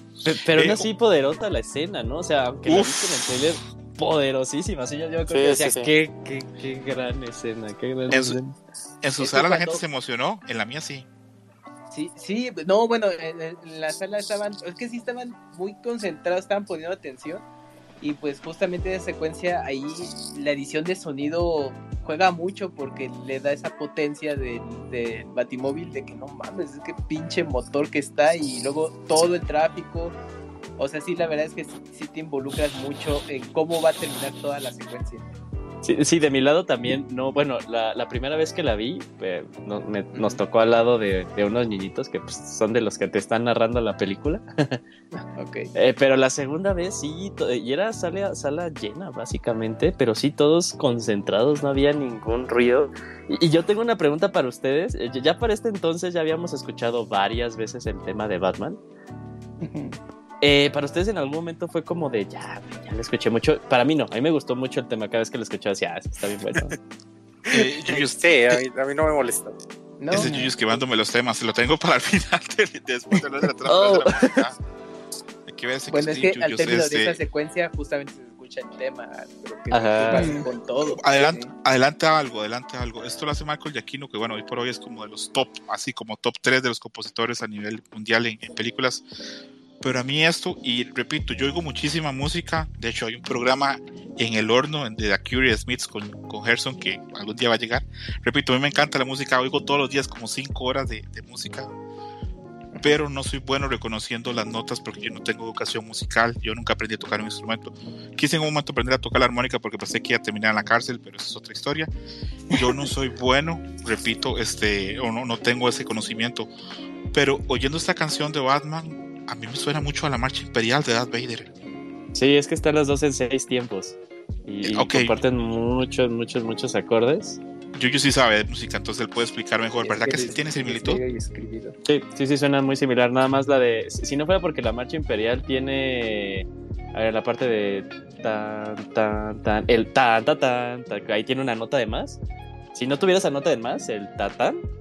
Sí, serían muy, muy, muy, muy similares. Entonces, con esa música, ver ese Batman caminando hacia el auto, como dijo Monchis, así lentamente, súper imponente. Aparte, eh, Robert Pattinson no es un hombre pequeño, mide 1.85 y aparte de eso, con las botas ya debe estar en 1.87, 1.88. Y con el par de truquitos que le hacen ahí de cámara, se ve imponente. Aparte, el traje lo hace ver así, como una amenaza real. Entonces, aparte, súper bien. Antes de empezar a hablar de la trama, yo solo quiero decir algo. Ahora ustedes mencionaban que, que qué lástima que la película no sea un poquito más sangrienta y eso.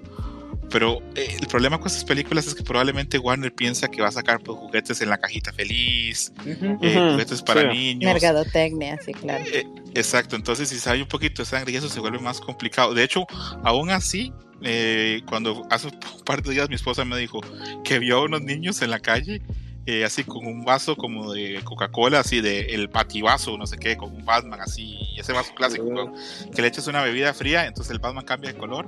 De y yo pensé, y yo pensaba, esta película, por lo menos para mí, es muy turbia para que la vean los niños.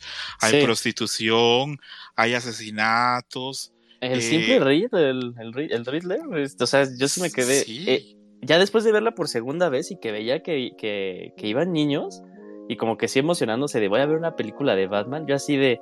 Ya la vi una vez y neta, si está, si, yo, yo, yo, si tuviera hijos, después de haberla visto una primera vez decías, no, no la vas a ver, o sea, como que sí. Mejor luego Batman. Que...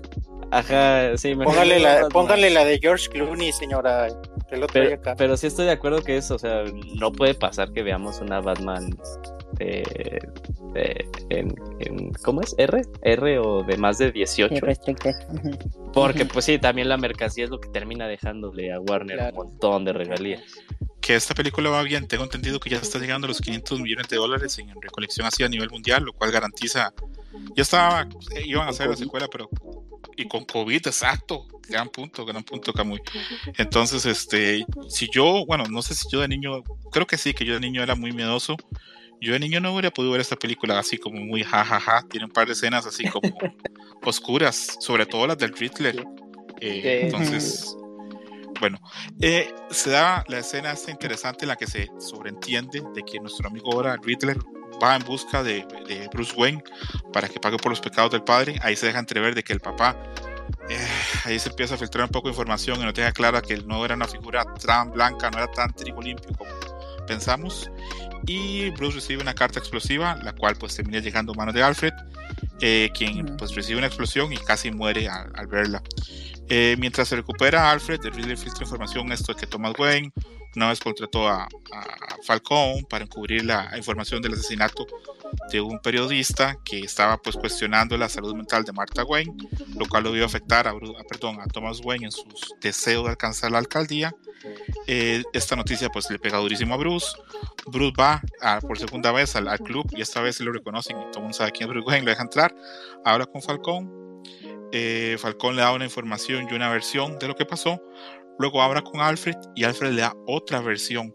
Todo esto es mm. bastante ambiguo. Ahorita hablamos más de, entramos ahorita más en detalles de eso, pero eh, quedan esas dos versiones ahí flotando. Entonces, como repito, esta parte, si bien no pasa tanta acción afuera de la carta de la explosión, a nivel de argumento es muy pesada. ¿Opiniones? Yo, a, mí, a mí me gustó mucho como esa escena en particular, me, me recordó de repente, bueno, ya lo habían mencionado, y, de repente estas cuestiones o referencias a, a Seven, que es eh, la pintura en, la, en las paredes y que están dando las indicaciones y todo el reel ahí para que encuentren como toda la información. esa parte me gustó como muchísimo. También eh, ahí entiendo un poco lo que dicen de la cuestión detectivesca de, de, Batman, porque tampoco era como Rocket Science que no se entendiera que, que la siguiente persona por la que iban era Bruce Wayne. Y Aquí yo tengo una, una queja que ya sé que hablaron del cast previamente, pero ahorita metiendo rápido me escucharán eso. Creo que no supieron aprovechar a Andy Serkins porque es un muy buen actor y, creo que aquí lo, lo, dejaron pasar como muy de largo y pues que bueno, me gusta mucho esta situación de lo que me comentaba Wenchis de la relación que hay entre Bruce y, y Alfred porque todo el tiempo lo está como controlando y diciéndole, ok, tú no eres un Wayne, tú no eres, tú no eres mi familia, tú no eres mi papá, etcétera. Sin embargo, es lo único que él tiene y, ambos lo saben y, desde sus respectivas diferencias, por así decirlo, saben el cariño que se tienen uno a otro. Entonces, e, está bonito eso y, a nivel argumentativo, como dices, es, muy denso, pero está muy interesante.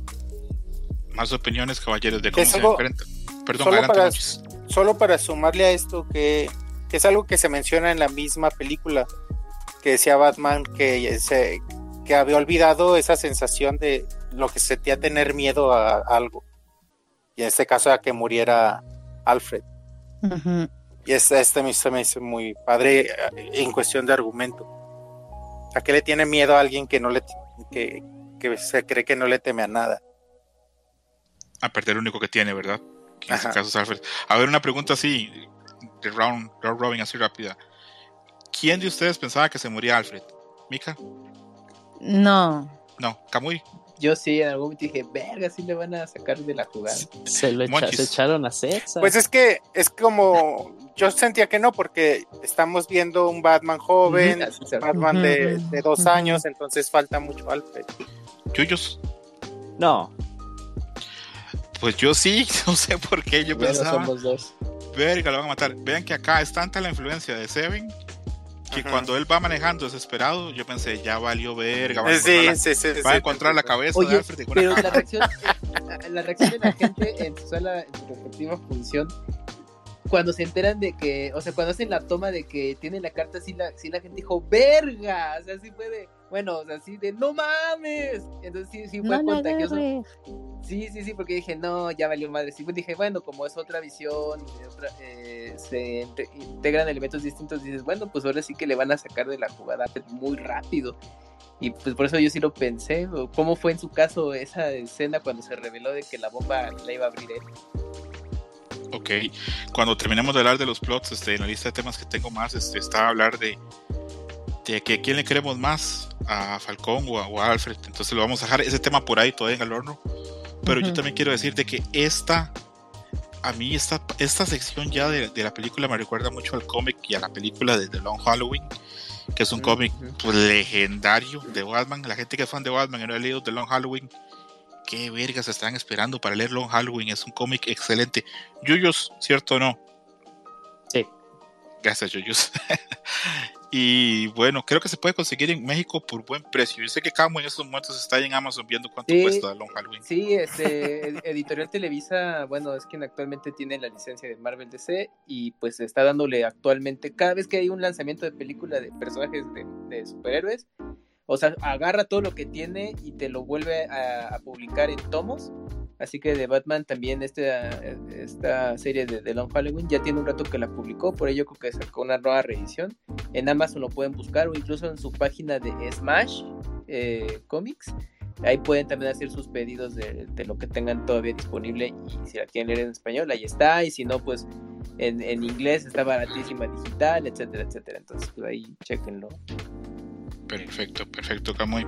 Eh, seguimos este, con, la trama para, avanzar. Después de ser evocado por la señal. Espérame, eh, yo creo que eh, esta parte de, lo de el, el, orfanato es, o sea, para los que son muy fans, bueno, no muy fans, fans, fans del personaje es lo que más les dio de easter eggs, ¿no? Eh, la revelación de que Martha no es Martha Kane en este universo, sino es Martha Arkham. Ah, sí, está. Eh, está padre en, un momento en el que va saliendo, pues esta, ya, ya cuando el, Riddler está revelando la información a los noticieros, eh, sale ahí claramente, bueno, ponen en letras grandes Hush, pero haciendo así tal cual la referencia de que era silencio, o sea, hay también un easter egg al, villano, que, o sea, propiamente pues era el, hermano de, Bruce Wayne. Eh, entonces esas cosas como ya, ya para los que eran fans se quedan así de, ah, no mames, ¿qué está pasando? En realidad, pues este, Bruce Wayne es Bruce Wayne Arkham, ¿no? Entonces hay que ver qué, cuál es esta idea que tienen planeado hacer. Nos queda muy claro que, todavía no existe Arkham Asylum en este universo, o no se dice. A ver. Eh, en ningún momento se dice, entonces pues puede ser que ahí también crean algo en, no sé la idea. No, no, no, no, nunca se así que existe Arkham Asylum. Pero al final. Yo entendí que sí, yo entendí que Riddler. Sí, ajá. Pero llevan. Sí. Mm, Me harán ver la película por Julio, Julio la vio dos, Julio la vio dos veces. dos veces y no te fijas. No, no, es que yo estaba así viendo otras cosas. No te preocupes, yo, yo, no te preocupes. Las letras de los subtítulos. bueno, sí. Ok, eh, después de ser convocado por la batiseñal, bueno, batiseñal Batsign o como lo quieras decir, Batman se encuentra con Catwoman y Catwoman le suelta ahí la sopa que ella es hija de Falcón. Eh, ahora más tarde hablamos de que qué feo eso con los ojos que le pela Falcón siendo su hija. Eh, con la esperanza de vengar el asesinato de Annika, capturan ahí a un policía corrupto que se llama Kenzie, que es el que pues este Batman le había roto la nariz, entonces por eso lo logran reconocer. Él revela que Thomas Wayne había otorgado pues a Falcón acceso al Gotham Renewal Company, que era un chingo de dinero, un fondo, un fideicomiso que habían dejado para pues refinanciar y reconstruir la ciudad. Eh, de una grabación de teléfono, en el teléfono de Anika se enteran de que Falcón es el informante, es la rata alada, eh, que mató también probablemente, digamos, a, es que se oye también cuando matan a Anika en la, grabación, mm. y eso vuelve loca a Selina que desea pues matarlo en venganza. Eh, Batman y Gordon pues lo impiden, filtran la información a la prensa y de ahí se da pues una escena pues bastante interesante en la que ya Selina entra ahí al, al club e intenta matarlo. Eh, Batman también entra, corta la luz, se hace escena increíble las metralletas este, que le dan en la oscuridad a Batman y eso que es una escena increíble. Después de eso, pues este, Selina tiene una pelea con Falcón, lo logra capturar. Se filtra ya la información, sacan a Falcón detenido, que él dice, pero todos los policías trabajan para mí. Y él dice, bueno, no todos. Cuando sale, pues ahí nuestro amigo el Riddler le dispara y ahí cae Falcón muerto. Entonces, repito, eso es otra sección donde pasan un montón de cosas y quiero saber cuál es su opinión. El que quiera, adelante. Pues aquí también otra queja, ligerita. Se resuelve esto como muy Deus Ex Máquina. o sea, el, el, ponlo bajo la luz. Pudo, pudieron salir mil, mil y un cosas mal que no quedar allí, pero por San Batman ahí quedó. O sea, es de, güey, no mamen. O sea, ¿por qué, ¿por qué quedó ahí, güey? No chinguen. Pero bueno, entramos en la convención y nos la creemos. Pero aquí sí fue de, no me chinguen. Y a mí lo que me gustó de esta parte fue justo lo de la grabación, pues porque sí fue un elemento sonoro muy explícito, que si dices, ay, güey, este tipo, ¿qué le pasa, no? Entonces, y también la gente así metidísima, como de, ay, no mames, es que, ¿qué está pasando con este Batman?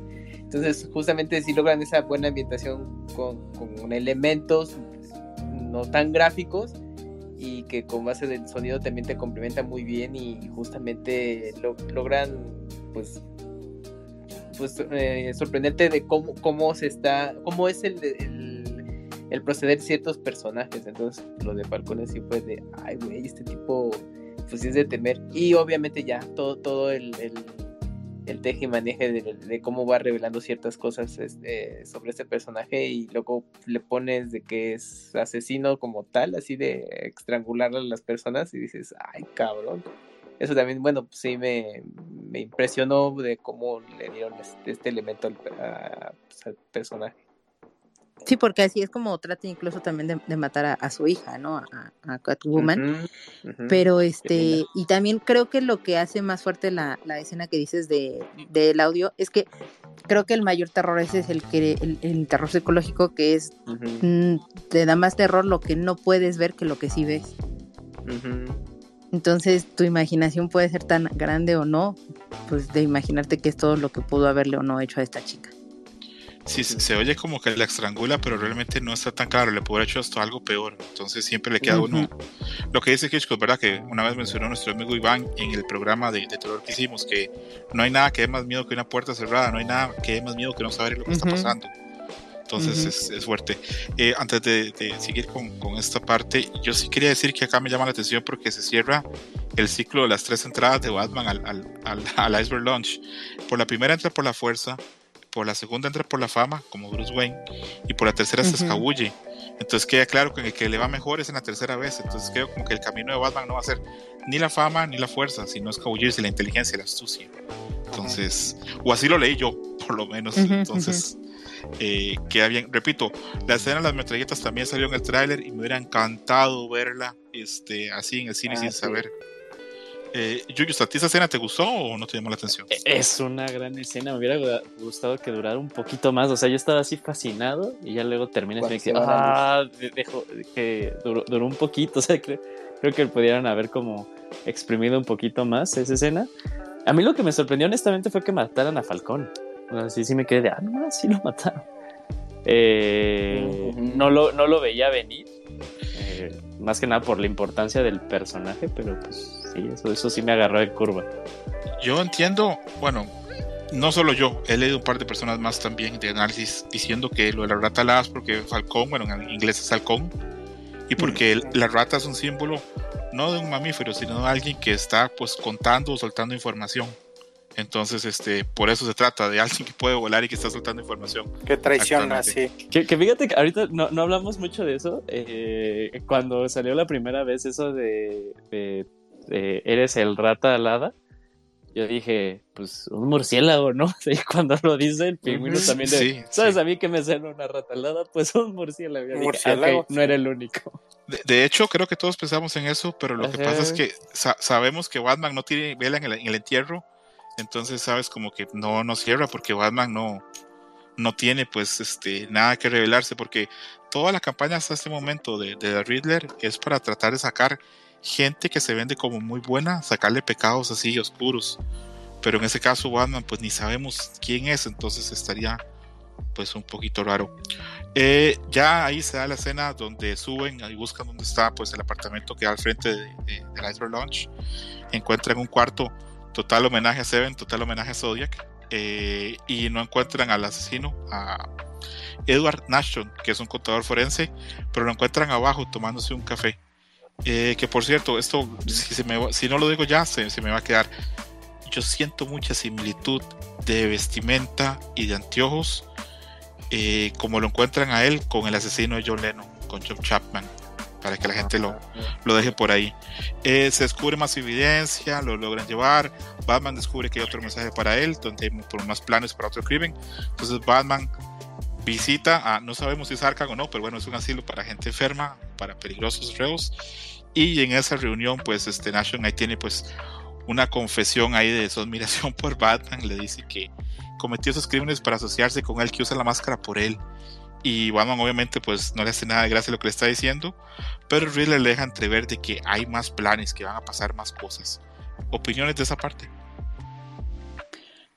Ahí yo, eh, em, es que es mucho este juego de que obviamente está ya diciendo que él sabe quién es eh, Batman o que él es Bruce Wayne y que hablan precisamente esta cuestión de decirle, cuando tú eres la máscara en realidad es tu verdadera personalidad y, no la que muestras como Bruce Wayne, ese realmente no eres tú y esa es tu máscara, ¿no? Ahí creo que, que se delata mucho como esa parte y, también se nota como esta decepción de decir, pues realmente no eres tan inteligente como yo creía porque no, no alcanzaste a descifrar pues el último acertijo que te dejé y, no vas a ver entonces la destrucción que ya tuve organizada, ¿no? Y ahí se ve totalmente el conflicto en, Batman de, qué demonios me perdí y, qué es lo que no pude solucionar. Y pues se ve como la alevosía ventaja y la decepción que tiene este psicópata, ¿no? Y se ve chiquito Batman porque como mencionaba César hace ratito, explota, o sea, no controla sus emociones y le grita, ¿no? Dime qué hiciste. Y, mientras le dice que lo decepcionó y todo, se hace ver a Batman chiquito y, y, Riddle se queda como hasta aquí como soy más chingo que tú.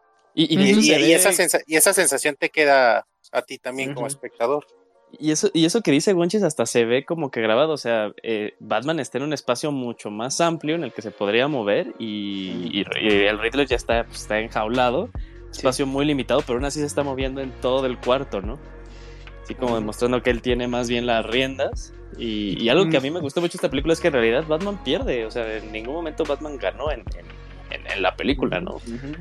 eh, y también algo lo que dijo Mika, pues a mí me gusta mucho, ¿no? Es esta, este, este diálogo esta escena que tienen los dos. También me recordó mucho a la escena en la que, pues, este. Eh, el Batman de este Christian Bale, pues ah, tiene su conversación con, con, el Joker. Me recordó también mucho, mucho, mucho a esa. Eh, y es muy poderosa. Y hay también algo que me gusta mucho. Y perdón si me voy a adelantar un poquito también, César, al tema de lo de la música ahí es cuando ya me, hizo clic cuál es el tema del Riddler, porque saca ahí que ya pues, era un niño de coro y todo esto, y sacan la canción esta de... Sí, y el tema de Riddler tiene mucho ese temita, ¿no? Suena mucho, mm. mucho también ese temita, y dije, ah, ese es el tema, tiene mucho sentido con el personaje. Sí, pues es música saca. Sí. De hecho, eso hace incluso él al final, está el Riddler cuando ya se ve superior, se siente superior a Batman le canta al Ave María y, Batman pues cae en un estado de, cólera. Eh, esta parte yo sí quiero dejar claro algo, que es que el Riddler sabe que lo van a capturar. Él se está tomando el café incluso ahí esperando para ver cuánto tiempo dura para capturarlo. Y eso es una señal de los grandes asesinos, eh, pensemos en Seven, o pensemos en el Joker muchas veces, que se dejan atrapar en cierto momento, que lo atrapen es parte del plan. Sí, es parte del Entonces, cuando yo vi que lo capturaron, yo vi el reloj y yo, pero falta una hora pues falta una hora porque todavía es parte del plan del líder que lo capturen. Entonces, eh, por lo menos a mí me, gustó mucho. Repito, qué trailer de mierda, cómo nos arruina también eso, la parte en que lo capturan en una cafetería. Ah, sí, pero eso, ese fue el primer avance, o sea, antes de que te, vendieran toda la película, el, primer, el primer avance ya formal fue justo esa escena. Pero obviamente tú no, no sabes en qué momento, no la armas, o sea, yo creo que aún así, bueno, si no hubiéramos visto lo demás, o si te hubieras quedado de. Yo, o sea, yo me quedé con la impresión que de Riddler, por eso yo mencionaba al principio el, el tema con lo mm. del pastra que me arruinó, cómo era el atuendo de Riddler, porque yo pensé que pues, de Riddler iba a ser así, o sea, como un sujeto cualquiera con ciertos elementos, y así le iba a estar haciendo la vida imposible a, Batman, ¿no? Y pues no, pues resulta que él ya tenía obviamente su, también su respectivo traje, hacer su, todo su desmadre y ya esa secuencia del final, o sea pues sí, al final de cuentas no sabías en qué momento se colocaba esa escena. Yo creo que mm. también tenido fuerza. Eh, Kamui, ¿tienes chance de pasar el escriba a Mika? Porque yo creo que está volando si llegas ella. No, sí, sí, sí. lo ah, sí te lo pasó, sí, lo pasó. Ah, ok, perfecto, perfecto, qué dicha. Eh, eh, para seguir avanzando, este, bueno, es, una gran escena. Batman vuelve al apartamento, se encuentra con el policía que al principio le había hecho mala cara y que luego había saludado este, a Bruce Wayne. Se encuentra ah, con él ahí se dan cuenta, pues, este, por A por B se dan cuenta que, pues que hay eh, un plan que está escrito ahí en el piso del apartamento y el plan es este, destruir los malecones o las contenciones de agua para que entre el agua a la celebración o ceremonia donde Bella Real, que por cierto, qué interesante que pongan una actriz, creo que eso es referencia a la, a la congresista Ocasio Cortés de Estados Unidos, porque es este afrolatina, pero es un tema para otro día. Eh, entra el agua, la idea es que el agua entre a la ciudad, se, se supone, porque Ciudad Gótica está basado en Nueva York y está basado en Chicago, está basado que son dos, son dos ciudades que están un poquito por debajo del nivel del, del, agua, tanto bueno, en Nueva York por el, por el, por el mar y en Chicago por el agua enorme en Michigan. Y la idea es que si, si esas filtraciones, el agua cayera dentro de la ciudad, sería un problema enorme porque cuesta mucho sacar el, el, agua de una parte que está mucho más abajo del nivel del mar o abajo del nivel del lago. Pero bueno, ese es el plan. Eh, obviamente, aparte de esto, se revela que nuestro amigo el Riddler es influencer y tiene ahí un montón de seguidores en un grupo pues extremista. Eh, inmediatamente, pues Batman hace todo lo posible para, para, va para, para la parte donde se hace la ceremonia, tiene una escena Referencia, referencia a Dream Match, amigo. ¿Perdón? Referencia a Dream Match, lo del Riddler con sus, con sus seguidores. ¿Te parece? Sí, sí, sí. Ah, espérate, No, a mí a veces, yo, un abrazo a toda la gente que nos escucha, pero tengo un par de escuchas ahí que me, a veces me mandan mensajes que me, dan un poquito de miedo, pero no importa. todos somos, todos somos amigos, eh, todos somos amigos igual. No more lies, no more lies. No more lies por ahí. Eh, Batman ahí trabaja con la policía y logran atrapar pues a toda esta gente que se está afectando un acto pues terrorista enorme. Eh, se hace escena en la que Catwoman le van a atacar y él se desinjecta pues una que digamos una toxina, una droga, un venom o lo que sea para poder lograrlo ahí, no sé qué. Al final de cuentas se logra salvar de que algo caiga en el agua para que se le a la gente y empieza a ayudar a, evacuar a los civiles en la destrucción. Como repito, esa es una escena, hay mucha gente y he leído mucha crítica que esta última parte de la película no les gusta. A mí me gustó mucho, pero bueno, es cuestión de opiniones. Opiniones de toda esta sección.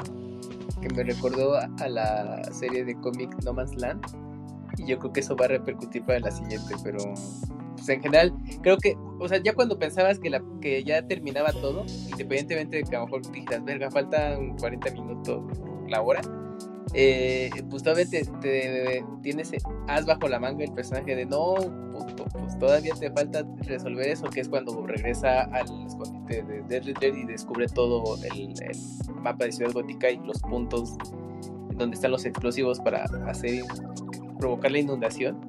Y yo dije, no, pues a ver ahorita cómo se pone toda esta situación. Y también ahí ya tiene otro tono la película porque se hace de, pues, todas estas consecuencias masivas. Y dije, no, ahí Batman ni a putazos va a poder, o sea, resolver todo ya. O sea, ya nomás era de a ver a quién salvo, ¿no? Y justamente, eh, dan, eh, bueno, se avisa a la gente de que el único lugar donde podrían estar a salvo hasta cierto punto era en el este, donde estaban haciendo el meeting político, que, es un estadio, y pues, y, luego ahí... El Garden, en el Garden le llaman.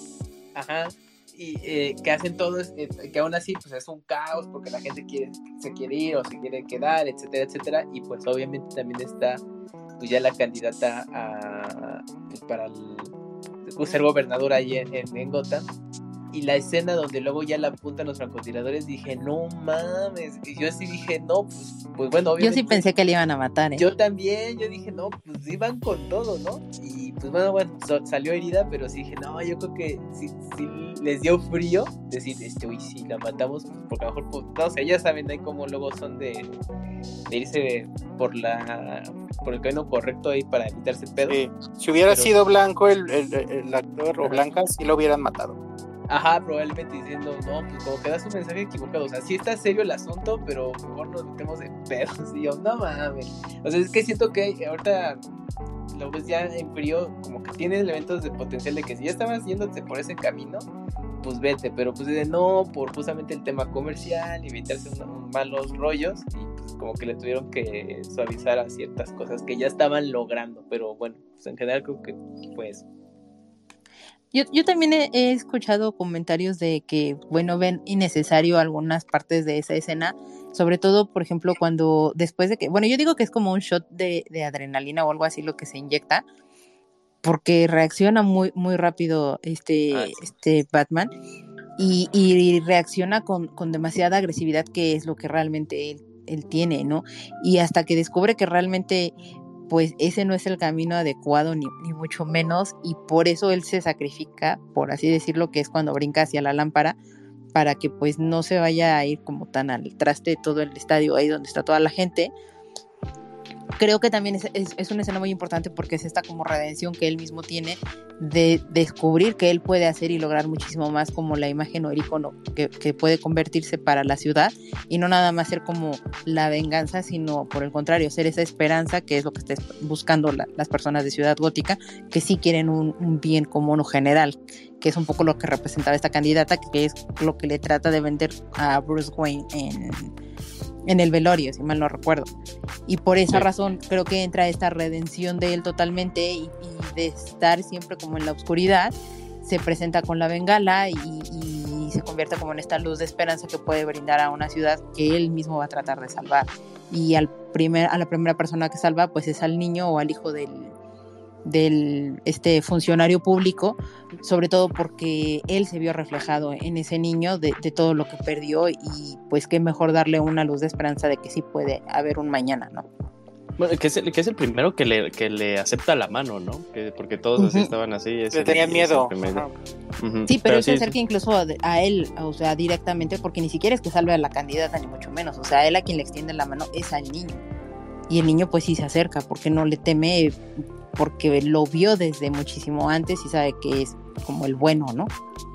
Sí, sí, sí, yo estoy de acuerdo con todo lo que dijo Mika, que es, también este, este cierre de al inicio diciendo yo soy las sombras y al final que tiene que fungir como dos, dos entidades, o sea, sí siendo el miedo, siendo las sombras para los criminales y siendo la luz para la, gente, el pueblo de, de, Gótica.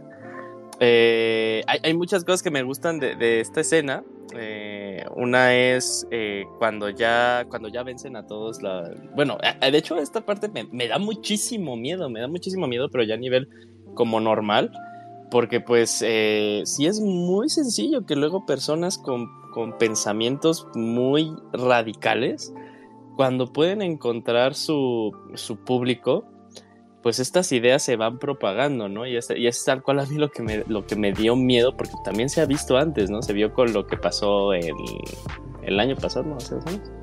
Bueno, lo, lo, de la toma de protesta de Joe Biden. Bueno, cuando llevan más bien a, a hacer oficial la toma Joe Biden, ¿no? la toma del Capitolio. Muchas otras cosas más que pasan en, en, eh, en ay, me ponen mass shootings, se me va en español, en mass shootings que pasan muy seguido en Estados Unidos. Eh, esa es la parte que me da muchísimo miedo y que, que sí me quedé así de, ay, o sea, por eso también digo, esta película no la deberían de ver niños. Eh, no, es una película para niños.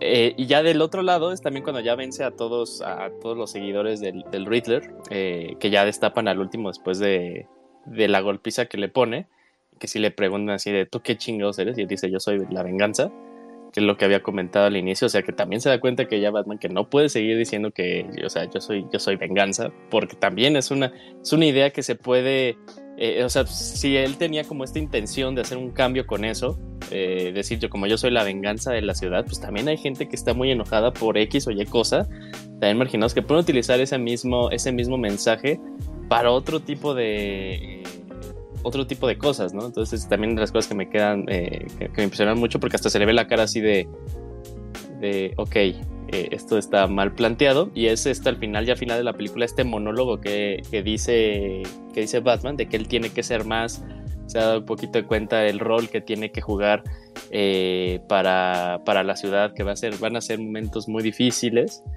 y que tiene que hacer un cambio de, de una forma diferente eso me gusta mucho, me, parece un gran cierre como es toda esta historia que quieren contar, que yo creo que más bien como eh, darle una, un camino a una luz propiamente a, lo que tiene que hacer Batman en, Gótica.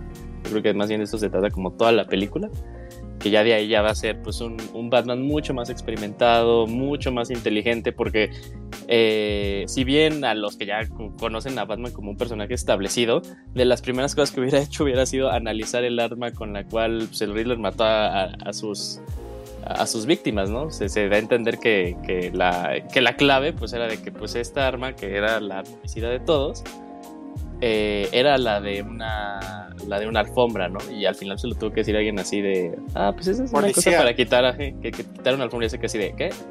Ajá, imagínate que... ese policía no hubiera sido, no hubiera tenido parientes que se dedicaran a las alfombras. Nadie descubre nada. Aunque yo he visto muchas Batman inútil. Yo he visto muchas quejas de eso, de que la gente dice que cómo Batman no reconoce eso. Pero yo pienso, pues Batman es un millonario, yo no creo que él nunca haya trabajado limpiando alfombras. No, creo que, creo. Mucho menos en ponerla, sí, claro. Ajá, No, sí, pero estamos de acuerdo que, que ya, o sea, ya, ya Batman como un personaje ya establecido, o sea, ya un Batman que punto de 5 o 6 años siendo Batman, es de las primeras cosas que checaría, ¿no? Como que lo que... es esto? Probablemente. Eh, hay que pensar que este Batman es un criminólogo empírico. Eh, mm. Entonces, pues ahí va, ahí va, probablemente ganando más. Iniciando. Sí, más, más, reactivo, ¿no? Más, más, más reaccionario que, que siendo más así como de, bueno, ¿qué se puede hacer después? a decir como... la chamba le Oigan, los dos para graduarse. Espérense. Oigan, pero se supone que Batman es un genio, ¿no? Con un IQ cercano a 200 y la chingada. Sí, la mayoría de las veces se le caracteriza para ser un personaje muy inteligente, pero repito, yo creo que cada iteración de Batman es como su Batman propio. Yo creo que este no es tan, tan brillante, tal vez como, como otros, o tal vez lo sea, pero con el mm. tiempo. Sí, ¿cuántos, ¿cuántos años supuestamente tiene Bruce Wayne? Eh, bueno, de este Batman. Este Veintitantos, ¿no? Este tiene 28. O sea, comenzó a ser Batman a los 26. Y yo a los 26 años no sabía ni ponerme los No, mentira. Eh, a ver. Oigan, nada más yo quería mencionar la escena. Antes de esta final que mencionaron de la bengala, toda esta escena en el. Esta escena para finalizar, una escena de acción y de batallas y de pelea, porque no habíamos tenido una batalla final entonces sí, sí creo que le cayó bien a la película y le cambia el ritmo otra vez, te das cuenta que es el final, con las escopetazos y, y con todo esto que hace Batman, de que evita que se electrocuten y todo esto, a mí me gustó mucho y creo que, que le hacía falta a la película. Nada más quería. A mí también, a mí también, no, gracias Iván, a mí también me gustó y me parece que sí, le da peso para que pues esto también, si bien es cierto, y ahorita vamos a hablar de eso, de que tanto le sumo la resta que sea tan parecida a Seven Zodiac, esto pues tendrá pues un empaque distinto a otras películas, pero al final sigue siendo película de superhéroe, entonces si le hace falta una cenita ahí de pelea, de acción, de miedo, ¿qué pasa? ¿Qué no De heroísmo de Batman. Eh, también, también, y aparte coincido, y ahorita vamos a hablar más de eso, de, de qué tanto le alcanza a Batman con la venganza o no. Eh, a raíz de la muerte de Falcón, porque Falcón ya está muerto, le disparó horrible el thriller en el cuello, eh, o sea, el pingüino toma el control del resto del imperio, ahí empezaron de las drogas, ahí seguirá él, probablemente para la próxima película, no sé si aparecerá totalmente, pero por ahí va a estar. En Arkham, eh, Ashton, ese es amigo otro recluso, el que vamos a hablar en un ratito, y dice que no se preocupe, que la próxima vez lo van a hacer muy bien y que las cosas de momento van bien. Y Batman tiene una reunión final ahí con Selina en que Selina le dice que va a dejar la ciudad y intenta convencerlo que la acompañe. Obviamente Batman le dice que no, porque él está para la ciudad, no para nada del amor. Y pues con Gotham sumida ahí en la inundación, termina la película, Bruce este, o Batman pues se promete a sí mismo o hace ahí como el memo mental de intentar este, hacer lo mejor que pueda por la ciudad. Hay una escena final en la que Batman y, y Selina van y van cada uno como que en las motos y me hizo pensar en los, en los a veces en los animales cuando se aparean, cuando hacen un baile, así entre ellos. en eso pensé. Es que sí tenían, o sea, algo que me gustó es que sí se percibía, sí se, sí se podía percibir como esa tensión sexual, ¿no?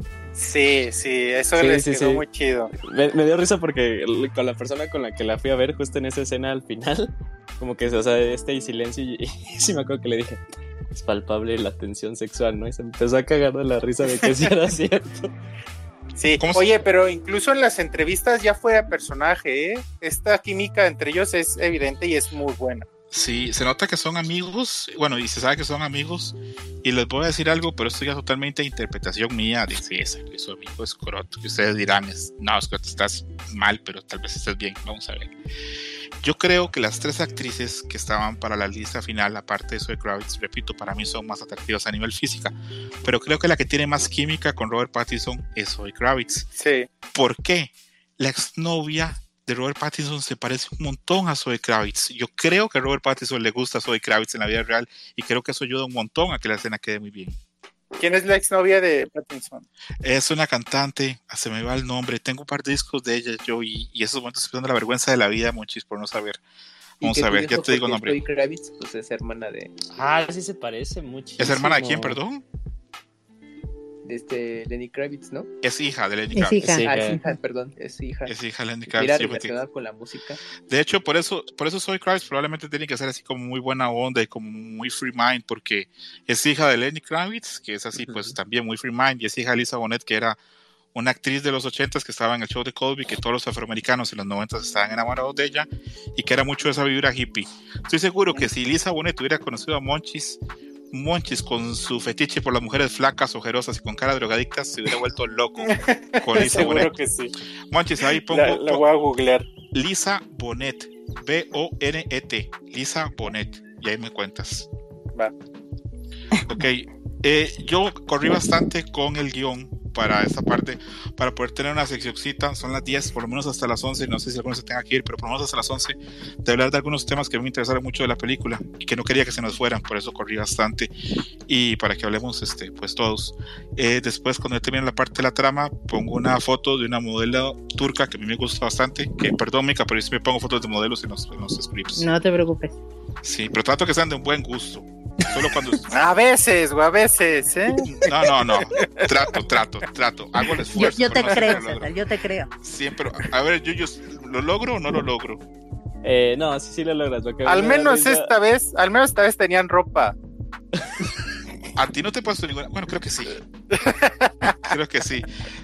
Es que ho- hoy pensé, hoy no está Gerson, la ocupo vestida. Bueno, temas para Ni discutir. el, ni el Robert me temas para discutir. Eh, esta película obviamente es mucho, mucho, mucho menos Bruce y mucho, mucho más Batman. A mí eso me, da mucho. A mí me gusta. A mí, yo les soy honesto, yo cuando pago la entrada al cine, yo no quiero saber nada de Bruce Wayne. Yo quiero ver a Batman. Pero eso es a mí. Quiero saber su opinión para ustedes. ¿Les resta? ¿Les suma? Yo tengo, yo, ah, creo que yo salí un poco con la misma duda de si había sido demasiado Batman y menos Bruce, pero he tratado de estar recordando como las otras películas de Batman, sobre todo como las de Nolan. Y, y, o sea, yo te podría decir que están relativamente como en proporción porque no hay una donde realmente abunde Batman, que diga Bruce Wayne, salvo las que son plenamente como de origen. Pero en todas las demás, pues en realidad lo que, el personaje principal que aparece es Batman y tiene todo el sentido del mundo porque la película se llama Batman, no se llama Bruce Wayne. Pero a mí no las películas de Nolan, yo siento que hay muchísimo más Bruce Wayne que acá. Mucho, mucho, mucho. Sí, sí sale mucho. Sí, sí hay más, hay más Bruce en esas. Y le soy sincero, a mí esa imagen de que Batman es un hombre así, pero súper castigado por la venganza, y que Bruce Wayne es un playboy millonario, muy jajaja, me suena casi como esquizofrenia, tener dos personalidades tan distintas. A mí me Pues suena que- este Batman más integral. Eso Pues lo que- vimos en Lego Batman. A mí me lo. A mí me, me resolvieron esta duda al inicio del podcast y estoy muy conforme con lo que me dijeron. O sea, tengo entendido, pues, no me dejarán mentir, que Batman es, es él y el personaje que él interpreta es Bruce Wayne. O sea, Bruce Wayne es el disfraz. Es. Entonces aquí no, aquí no vemos mucho a Bruce Wayne porque Batman aún no aún no necesita de este personaje, aún no tiene que ser ese playboy, aún no necesita estas relaciones. Él, él ahora es Batman y está enfocado en ser Batman y por eso Bruce Wayne queda como, como alguien que todavía no existe como tal. Entonces aún es una a dos años de ser Batman, aún no necesita crear el personaje de Bruce Wayne y por eso no lo vemos tanto. Probablemente él tenga que hacerlo después, porque Batman ocupa un presupuesto grande para ser Batman. Y para que Batman funcione, Bruce Wayne tiene que funcionar por lo menos como para hacer dinero, para que la industria siga. Eh, pregunta, Yuyo Sikamui, ¿les resta o le suma que haya más Batman que Bruce? En el. Suma, pues es que lo que quieres ver es Batman. Ya, perdón, Yuyos. le- en, en el espectro de esta película, a mí me sumó mucho que fuera más Batman. Por eso mismo de que yo también lo interpreté de todavía no sabe qué hacer con la persona de Bruce Wayne y, y, y lo, y lo superentiendes, ¿no? Porque en ningún momento te hacen referencia de, ah, es que Bruce hizo algo. O sea, hasta, pues como tú bien lo dijiste en el script, eh, la candidata que ya ahora ya es la, la gobernadora, pues dice, tú, tú no estás haciendo nada, ¿no? Como lo hacía tu, Ujú. tu familia. Entonces, eh, en el aspecto de esta película y lo que te intentan contar, a mí me dio más, ¿no? Porque así de, de sí, ¿no? no ahorita la persona Bruce Wayne no tiene, no tiene un lugar, no se, no se lo ha puesto él. El a lo mejor es, que es como usarlo. Quizá en, si llega a haber secuelas, quizá aquí ya vemos más. Y seguramente veamos más Bruce Wayne. Ok, ok. Ok, Monchis, te voy a dar el nombre de, la cantante que fue nombre novia de Robert Pattinson y que a mí se me parecía Soy Kravitz. Eh, escribe F de feo, K de kilo, A de alfa, Twix. Twix es T W I G S. Twix. Es una cantante. Sí, sí, sí, se parece bastante. Entonces, ves, yo vivo con la idea que a él le gusta Soy Kravitz y por eso funciona también Uy, Qué, guapa, qué guapa es. Por eso no sabía su nombre, Fuka Twix. ok. Hablemos un poquito acerca de que esta película homenajea, copia, toma muchas cosas de Seven y Zodiac. ¿A ustedes eso les suma o les resta? Porque yo conozco gente que dice, no, esto es una chingadera que copia muchas cosas. Otra gente como yo, a mí me gusta, me parece que son homenajes bonitos. Pero quiero saber la opinión de ustedes. Yo también creo que son homenajes bonitos y, y que, te recuerden este tipo de películas, creo que también les suma. O sea, ¿recuerdan con Joker cómo se hablaba mucho del cine de Scorsese? Se me hace padre, pues, o sea, se me hace bien que se hagan homenajes, que se saquen referencias, incluso que se trate de copiar. O sea, para contar una, si, si te sirve para contar una historia, está perfecto. Y creo que esta historia que se trataba de contar, eh, no había mejor forma de hacerlo que con, con esta ambientación que nos recuerda a Seven, a Zodiac, a, a David Fincher. Eh, ¿Alguien está de acuerdo con Monchis o algunos están contra? Sí, totalmente de acuerdo. Perfecto, perfecto. Eh, hablemos de algo que a mí yo lo vi y me quedé, uy, esto va a ser un punto bueno para cuando hablemos en Dream Match. Vamos a ver si funciona o no. Que es que queda claro que el del lado de, la mamá de, de, Batman, de Bruce Wayne, de esa Marta Arkham, hay locura. Sabemos que la locura es súper hereditaria y sabemos que Batman pues tiene problemas mentales porque para ponerse un traje y salir de la noche no hay que estar muy bien de la cabeza. ¿A ustedes les parece que hay posibilidades de profundizar más en ese tema, que Batman está un poco loco y que lo haya heredado por ahí? Ojalá y sí. Sí, sí, sí, es algo que me ha gustado a mí mucho a nivel eh, análisis del personaje, en la cual creo que fue, en este programa fue Camuy el que lo dijo, de que también luego se hace la pregunta de qué tan culpable es la existencia de Batman en la creación de sus enemigos, ¿no? Eh, y yo, yo espero que ojalá y sí, y sí. Yo, yo bueno, yo, yo también veo así de, ah, aquí hay una amplia, hay una oportunidad muy grande para incluso darle un giro que, que no muchos eh, le han puesto a Batman, que está ahí, o sea, está ahí. También eh, los, los autores de cómics han, han tratado ese tipo de temas, ¿no? Entonces, ojalá y sí, yo espero que sí, tiene mucho potencial.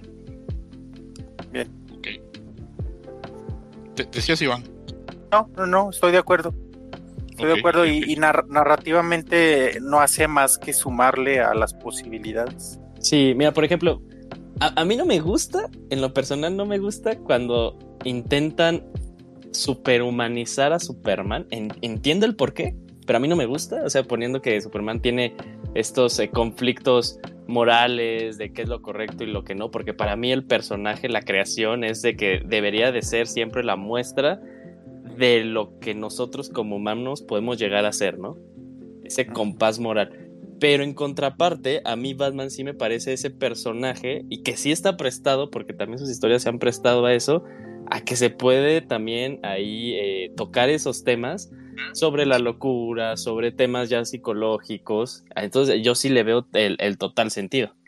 Y está una, está un, a, una línea pequeñita, un hilo, de ser un completo psicópata y ponerse a matar a todo mundo, ¿no? O sea, realmente sí la línea que divide a Batman justiciero a un Batman Batman villano pues es, simplemente el hecho de que no mata a nadie pero pero narrativamente con estos problemas psicológicos el día que lo haga se va a la chingada entonces sí le, le suma pues las posibilidades tan padres sí Sí.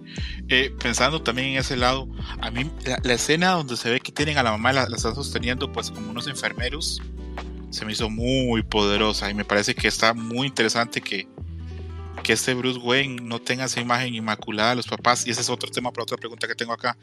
Eh, desde, desde, Joker y de otros cómics se ha tratado de poner una imagen ya como que los, los Wayne no sean así ese matrimonio perfecto, así como de, como de anuncio de tienda, ¿verdad?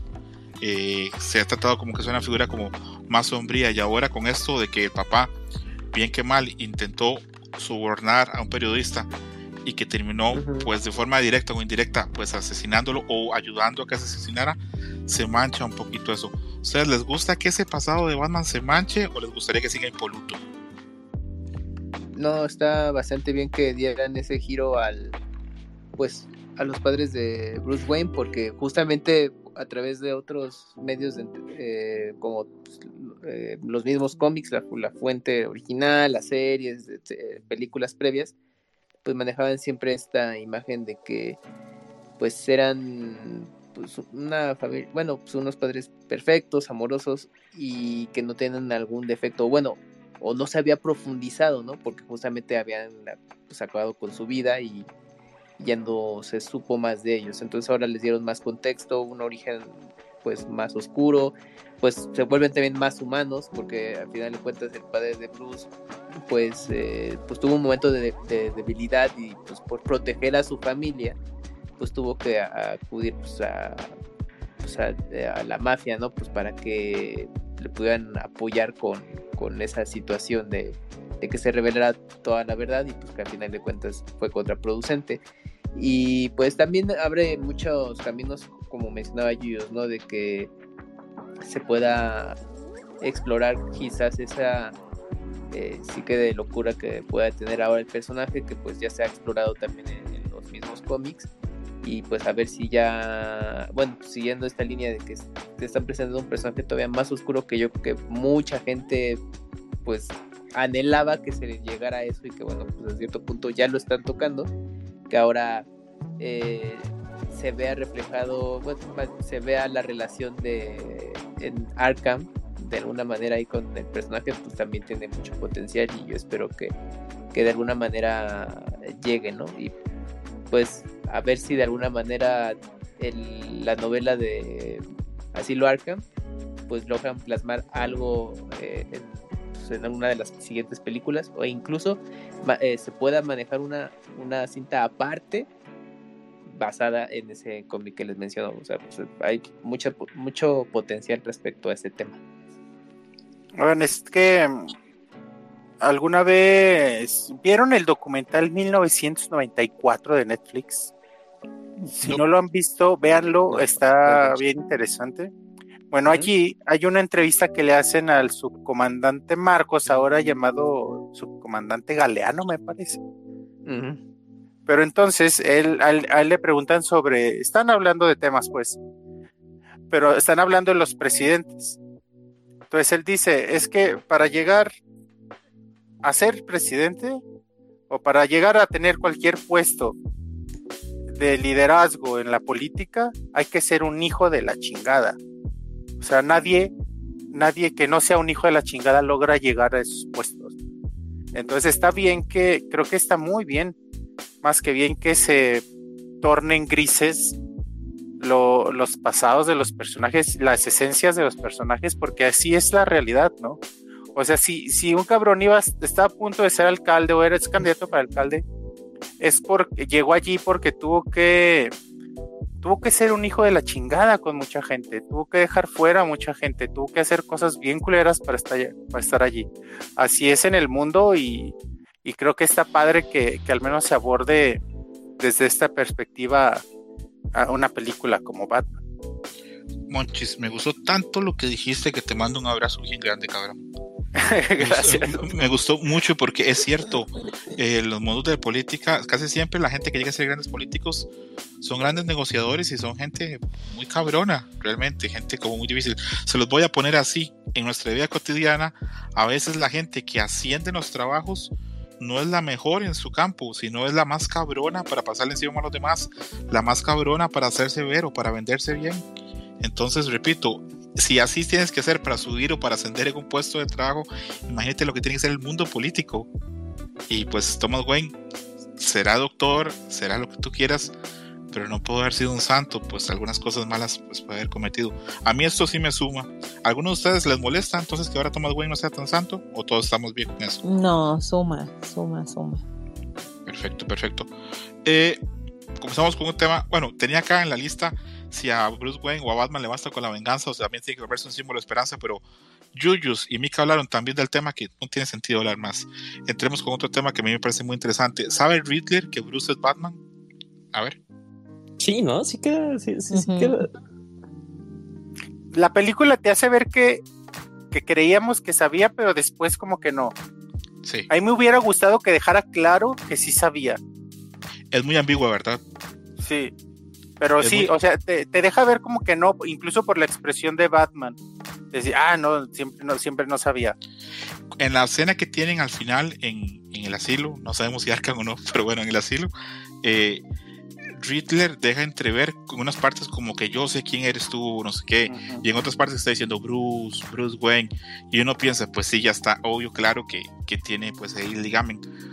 Pero lo que a mí me deja claro, o que a mí me convence de que no sabe, es que el Riddler ama a Batman, se inspira en él, le fascina, pero odia a Bruce Wayne, porque es un huérfano con dinero, no como un huérfano como él de que dormía en ese orfanato donde las ratas le mordían los pies y había un montón de drogadictos, etc. Entonces, pero repito, es muy ambiguo. Eh, para mí no sabe, pero tampoco le falta mucho para averiguarlo.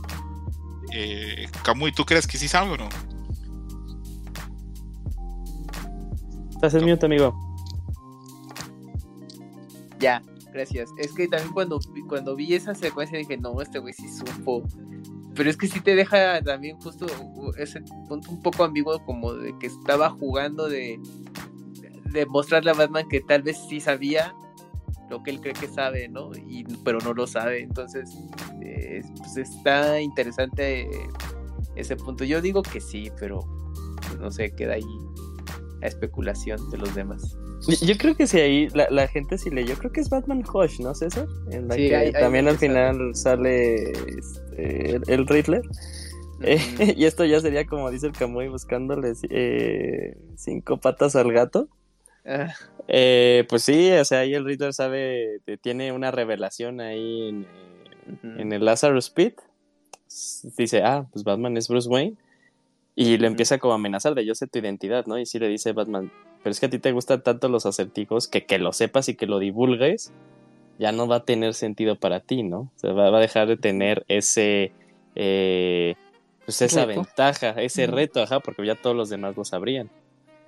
Entonces, no sé si, o sea, yo creo que también es ahí un poquito romantizando o, ahí intentando pues agarrar este viendo lugar, viendo cosas donde no hay. Y yo diría, ah, no, pues sí sabe, pero pues no lo va a decir nunca, ¿no? Yo creo que la película deja claro que no sabe. Pero, pero si, si quisieran en, en una secuela o, o usar otra, otra vez acertijo, creo que está nada de descubrirlo, pues admira tanto a Batman e investigó tanto a Bruce Wayne que no tardaría pues no eh, nada en descubrirlo. Ok. Eh, un tema, vamos a hacer una pregunta, simplemente hacer una anotación. Y es que en las películas de Batman les gusta mucho hacer que los villanos tengan alguna relación personal con Batman. En este caso, por ejemplo, este, bueno, este, el Riddler era un huérfano de la institución que había hecho el papá de Batman, el papá de, bueno, Thomas Wayne. En la película aquella, la de Tim Burton, el que mata a los papás de Batman es ese Joker. Eh, a mí eso no me gusta, me parece un recurso muy barato, la verdad. Pero entiendo que tratan de darle como emotividad y que en el cine solo hay tres horas, no son pues dos años de cómic para poder ese, ver las, malas variantes. Entonces pues hay que intentar meterle ahí como, como alguna variante que se sienta personal el asunto. Eh, ahora sí vamos a entrar en un tema que sí es, este sí va a estar cabrón, yo creo. Eh, cómo se compara esta película a las otras Batman, cómo la, cómo la ven ustedes. Repito, a mí esta me gusta mucho y creo que es la que está mejor, mejor escrita. No me voy a atrever a decir que es la mejor porque es complicadísimo, pero quiero saber la opinión de ustedes. ¿La ven así arriba? ¿La ven en el medio? ¿La ven muy abajo? Adelante. Yo la pongo en un tercer, cuarto lugar. En, mi, top 2, sé que es Batman Inicia en top 1 y The Dark Knight, top 2, sí. Un popular opinion, para mí es mucho mejor más arriba, ¿Más arriba esas dos que la máscara del fantasma? Ah, bueno, estamos metiendo también las animadas. Ah. sí me agarraste en curva, no, pero mejor limitémonos a, a, las live. Live action. Ajá, porque si fueran las animadas, eh, sí, la máscara de, fantasma, yo creo que sería mi uno. La número uno, ¿verdad? Sí. ¿Cuándo sí. de la máscara del fantasma? No, mentira, adelante. Que también. Eh, ¿dónde, ¿Dónde la veo? Yo nunca la he visto. HBO Max es la mejor película de Batman. Ah, bien, la voy a ver. La máscara También yo creo que Under the Red Hood, yo creo que sería mi dos o tres, ¿eh? Me, gusta también mucho eso. Gran película también. Pero no, bueno, hablando de las de, las de con actores, live action, porque pues también me podría decir muy de no, los, los artistas de doblaje también son actores, pero bueno, por eso mejor live action. Eh, para mí esta entra como en un, en un puesto 3, en un puesto 4, pero disfruto, no digo que son mejores, disfruto más como producto eh, las dos primeras de Nolan. Las dos primeras de Nolan. dos, primeras, dos primeras de Nolan y luego esta, o hay otra antes. Eh, estaría entre, o sea, y nada más como por lo que vi de niño, la de este, ay, la del pingüino se me va el actor. Batman Returns. Eh, sí, Batman Returns. Yo la pondría ahí, pero más, yo, o sea, yo la veo más así, más por, por como la vi de niño de, ah, no la película de Batman. Pero eso es por amor, porque la viste de niño, porque la película es una chingadera de Tim Burton, donde los pingüinos son misiles al final. Ah, eso está, eso está con madre, sí me recuerda. Ah, oye, oye, son. Yo también tengo años que no la veo. ¿Es mala película, eso? No, un amigo que sabe mucho de cómics me dijo algo un día de estos y lo voy a repetir acá, lo tengo hasta apuntado. Eh, Batman 1 y Batman 2 de Tim Burton son malas películas de Batman, pero son grandes películas de Tim Burton. Ok. Entonces, este, con eso, con eso me quedo. Eh, quiero saber la opinión de todos, de Mika, de Camu, y cómo, la ven. A, mí no me parece, a mí no me parece una mala película, creo que sí se encuentra de las más arriba. Sobre todo creo que la parte que lo destaca es que vemos a un Batman, pues con, con más enojo, con más coraje eh, y, y, sed de venganza, literal, que por eso se hace llamar venganza. Eh, y sobre todo un, Batman muy inexperto y, torpe incluso en ciertas cosas porque está aprendiendo, o sea, no, no es el, Batman con los mil gadgets y con toda la experiencia del mundo y, y demás para que ya pueda derrotar a los malos fácilmente, sino aquí se ve que pues sí necesita todavía todo un proceso y que necesita conocer y aprender más de lo que es el propio personaje que ha creado para poder vivir con él. Entonces, no, no te podría decir exactamente en qué posición la tengo, pero sí es de las primeras posiciones de arriba. Ok, ok. Kamui. También coincido, yo creo que es una muy buena película y queda pues en uno de los tops de las mejores de, Batman, al menos para mí. Ahora número, número, top qué, top 1, top 2, top 3. Quedaría yo creo que en top 2. Eso. Wow, ¿quién es la 1, Kamui? Pues de... Batman v Superman. Ajá, no mames, yo, yo... que sí está vergas, porque tiene mucho fanservice de los cómics. Nah, no es cierto. yo pongo la de Dark Knight, de, de Nolan. Bueno, o sea, pues yo la vi, es que esa película solo la he visto una vez, bien así, que fue en cine.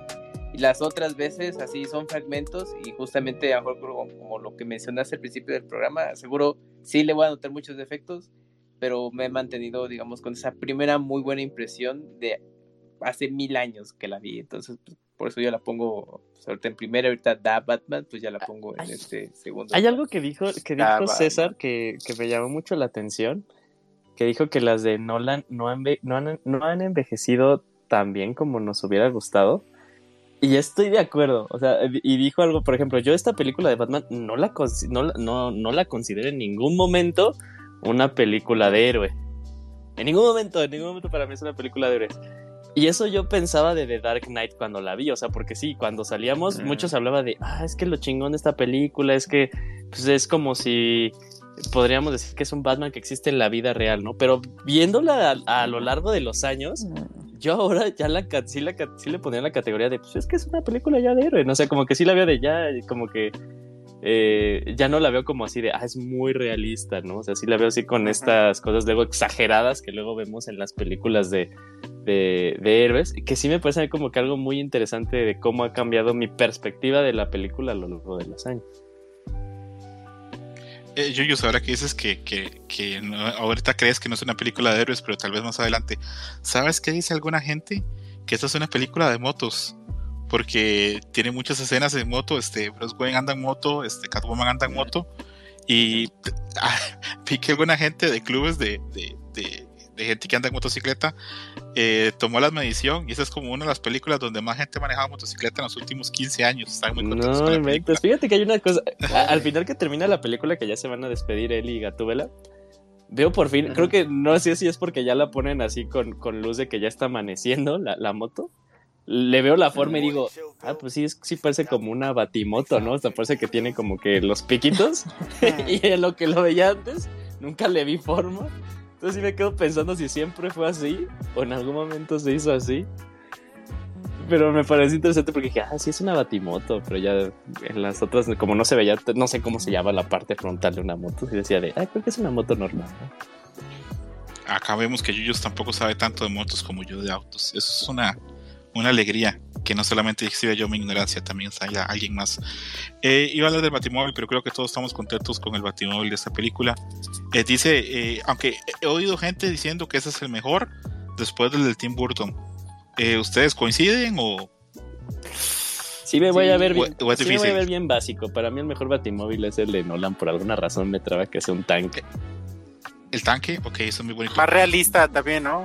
Que, que aguante los chingazos, pues pero necesitas muchísimo guaro, ¿no? Ahí se nota. Ajá, eh, eh, corren dice esa madre fácil. Ajá. y, habría, que ver, porque en esta, en esta película hay un momento, cuando Batman llega a esa parte, el carro está pues estacionado a la par. Yo creo que ese tanque no lo puedes estacionar en ninguna parte, todo el mundo sabe que llegó Batman. No hay posibilidades de, de hacer sigilo. Mika, ¿te no gustó hay sombra tan grande para que te Sí, no, pinche tanque. Mika, ¿te gustó este Batmóvil o te parece que no está tan bien? No, sí me gustó, pero no sé si me gusta más que el primer Batimóvil. O sea, que el de Burton. No, estoy muy segura. Sí. Ya, pues porque pues, tocó verlo en su. Pues lo tienes como buen recuerdo, ¿no? Ajá, o sea, creo que me pasa un poco lo, lo de Julio. pero me gustan los. O sea, me gusta que este es como muy rústico, muy entre comillas, porque tener un mozo car y aparte tunearlo no está tan barato ni tan sencillo. Entonces, pero, pero se ve pues eso, o sea, se ve como, como sucio, como no acabado y que está en este proceso de, ser una, una cosa muy bonita. Pero también me gusta como el de Burton, entonces no lo sé, creo que los pondría a la par. Eh, nada como el batimóvil de Clooney, ¿no? Que tenía luces león en el, eh, en el cofre. Yo, tenía ese juguete, yo tenía ese también. juguete. a huevo, me encantaba. ¿Saben? Esa película ya la he visto sí creo que la, he visto una vez y media, la de la de George Clooney, la de George Schumacher. que por cierto, eh, ¿alguna vez han visto Pollo Robot, Robot Chicken? Sí. ¿Sí? ¿Solo Yuyus? No, sí, sí, sí. Como que una vez entró, este, hay una, una, escena de Robot Chicken donde entra este George Schumacher, el director de, de Batman y Robin, entra como una Comic Con y los nerds lo ven y dicen es George Schumacher, el mayor pecador de todos los tiempos, y van y lo crucifican así pero a putazos. Porque es que esa película casi mata a la franquicia. sí. Pues esa película sí está, sí es para niños, pues. Batman y Robin es completamente para niños. Sí. No, no, hablamos de esa película porque sí es como complicada. Hablamos de un tema también muy interesante que es. Yuyo ya lo tocó temprano. Eh, yo creo que Yuyos y yo pensamos, pensamos muy parecidos. Podría ser, Yuyos podría ser Riddler y yo Batman o viceversa, porque estamos ahí muy parecidos porque él mencionó un tema y yo lo tenía acá apuntado. ¿Ustedes creen que Batman es responsable por la cantidad de locos que hay en Ciudad Gótica? Porque el hecho de que, que, que, alguien que tenga problemas mentales vea que otro loco se pone un traje y sale a hacer cosas en la noche y dice, ¿por qué yo no también? Se siente inspirado. Exacto. ¿Cómo ven ustedes esa relación? ¿Batman causa que salgan ese montón de criminales? Pues sí, y, si te pones a pensar de cuántas muertes indirectamente es responsable Batman, a pesar de que él no mate a nadie. Cierto, cierto. Yuyus, tú que, eres muy fan de Batman, ¿tú crees que Batman es responsable de que haya ese montón de locos? Sí, sí es responsable que haya eh, una gran cantidad de, locos, no de todos, pero sí, sí, sí, igual al, final una acción le corresponde eh, una reacción. Locos que captura y escapan y vuelven a matar gente y vuelve a capturar y vuelven a escapar. sí, e incluso sí, güey, sí. E incluso pues, o sea, la gente que ven encerrando, pues, o sea, obviamente va a tener una reacción, ¿no? Y es, pues, ok, lo que sea necesario para detener a este cabrón y se hacen, se hacen más peligrosos y recurren a métodos, pues, mucho más radicales, ¿no? De hecho, hablemos un poquito de ese final donde este el Riddler está encerrado y habla con otro compañero de celda. Se sobreentiende obviamente que es el, Joker. Se sabe que es la voz de Barry Cohen, que es el actor que probablemente va a ser el Joker. Eh, a mí me parece una muy buena lección porque es un tipo muy perturbador. No me, gusta tanto, no me gusta tanto la risa que usa, pero eso. A la gente que no sepa quién es Barry Cohen, él sale en Dunkirk, sale en The Eternals con un papelito ahí más o menos, pero si quieren ver algo de él, les recomiendo eh, El asesinato del siervo sagrado, The Killing of a Sacred Deer, peliculón, también sale Colin Farrell, es recomendadísimo. también. Pero gran película, ¿no? Sí, ¿sabes dónde sale? También lo vi hace poquito, en El Caballero Verde. Sí, también sale en El Caballero Verde. Es, es joven, todavía tiene 28, 29 años y ya para dentro de los actores irlandeses es así como el número uno, está saliendo ahora en todo. Quieren que salgan Dune, como el como Frey Rauta, el príncipe que se pone a, a por Atreides. No sé si va a pasar o no. Pero repito, este así, a priori, ¿ustedes creen que es una buena elección? ¿O ustedes les hubiera gustado, como a mí, que hubiera salido Joaquín Phoenix al final de la película? Ah, es que yo tengo una teoría de eso, a ver si me das chance. Adelante. Mira, es que cuando vimos el eh, Joker, mejor conocido como el Broma, pues obviamente hay que destacar que ahí tiene Bruce, eh, bueno, se apareció Bruce Wayne de niño, ¿no? O sea, obviamente está la conexión de que potencialmente Batman existe en esa línea temporal. Y cuando termina, pues obviamente Joker pues está obviamente glorificado pues en todo su desmán que está causando e, e inspirado justamente como en The Riddler, eh, de que pues, mucha gente lo sigue, ¿no? Pero obviamente esos eventos son todavía de un Bruce Wayne muy joven y pasan muchos años, ¿no? Entonces ahorita ya nos situamos en The Batman y obviamente con la presentación que tiene este Joker, pues yo dije, pues bueno, estaría interesante que tal vez eh, Joker de Joaquín Phoenix no existe como tal, pero bueno, bueno, no está con vida, porque obviamente ya estaría muy grande de edad según la línea temporal, pero dejó, bueno, inspiró a otros, ¿no? Y podría ser eh, pues seguidores sucesor. algún sucesor porque hay que recordar también que algo que no mencionamos o no profundizamos mucho es la primera secuencia donde te hacen la presentación de Batman para ponerte en contexto de quién es y que siempre infunde miedo ante pues, todos los criminales entonces hay una la secuencia en el metro donde está un grupo de criminales que van a eh, bueno están acosando a un asiático que está por ahí saliendo del metro pues obviamente aunque es Halloween, yo dije, pues estos güeyes están totalmente inspirados en el Joker, ¿no? Porque el maquillaje es muy similar. Y dije, ah, bueno, pues puede ser un guiño. Y, punto.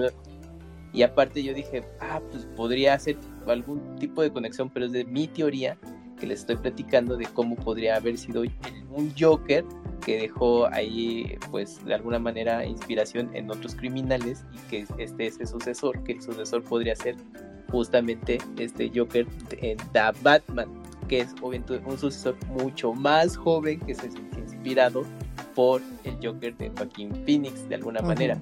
Esa, a mí me gustaría que, bueno, ya sé que no va a pasar, pero es una teoría que tengo de como de hacer una especie de conexión de alguna manera con, esta, con esta película anterior, pero que ya está confiado diferente. Fíjate que de, de, los de los estos estos chavos malandros, malandros, soy mi mamá.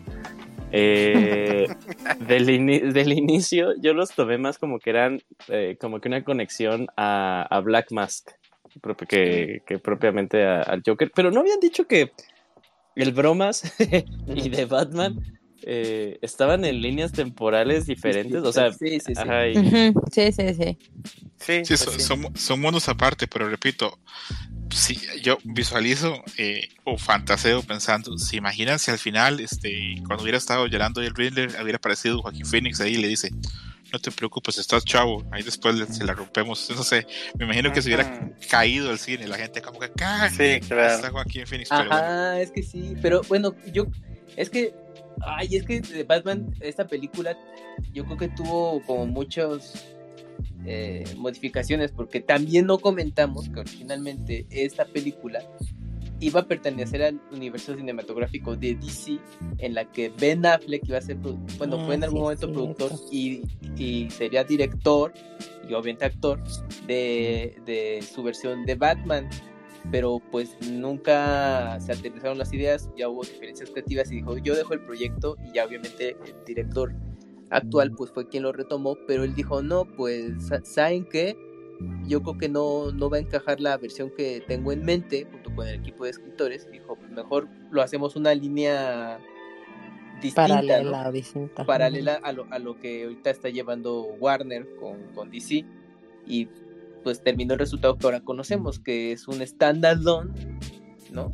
Eh, de, del personaje ya eh, y que al parecer no va a tener una relación con, con otros personajes de DC hasta donde sabemos, ¿no? Van a ser como el Batverse de pues aprovechar toda la galería de villanos que tiene el personaje y justamente lo que van a hacer es, pues, a eh, se está confirmando que puede haber entre dos películas más mínimo hasta otras tres, o sea que puede ser eh, cuatro películas al final del día, más todos los spin-offs o series que es eh, paralelo que surjan para enriquecer más todavía este esta visión que están, están logrando con, con The Batman. Entonces, pues, ¿Cuántos años tiene Battinson? 35. Algo así. Va a aplicar la, Tom Holland. No, no, no, adelante, Iván, adelante.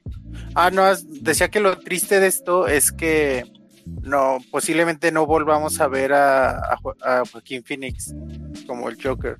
Yo creo que Joaquín Phoenix no, quiere hacerlo más. No, él, dijo, él dijo que le gustaría, él dijo que le encantaría hacer mm, otra vez a pero, Pero, hay una segunda parte, ¿no? De, de bromas. Va a haber una secuela, sí. En 2023 ya se comenzaría a filmar el Bromas 2. Yo tengo serias dudas de que se haga más algo de ese universo con ese Joker. Pero, pero fue, ¿ya está confirmado eso? no, sería maravilloso. O sea, repito, ojalá se me requete contra equivoque, sería lo mejor que podría pasar. Pero yo tengo serias dudas de que se pueda hacer algo más con ese personaje. Yo hasta no, no solo eso, tengo serias dudas de que Joaquín, perdón, ya, te, doy chance como Tengo serias dudas que Joaquín Phoenix se comprometa a hacer más de una película de algo, porque Joaquín Phoenix rechazó ser el Doctor Strange porque no quería amarrarse a nada. Y Joaquín Phoenix es un tipo muy raro, muy raro. Entonces se me hace, se me haría raro que se comprometa a hacer otra. Pero si ustedes lo dicen, les re que te creo. Oye, pero, pero sería, pero sería, sería película película de Joker solo entonces, ya sin relación con ningún Batman. Sí, también sería un standalone solo el bromas trilogía. Bromas el... regreso.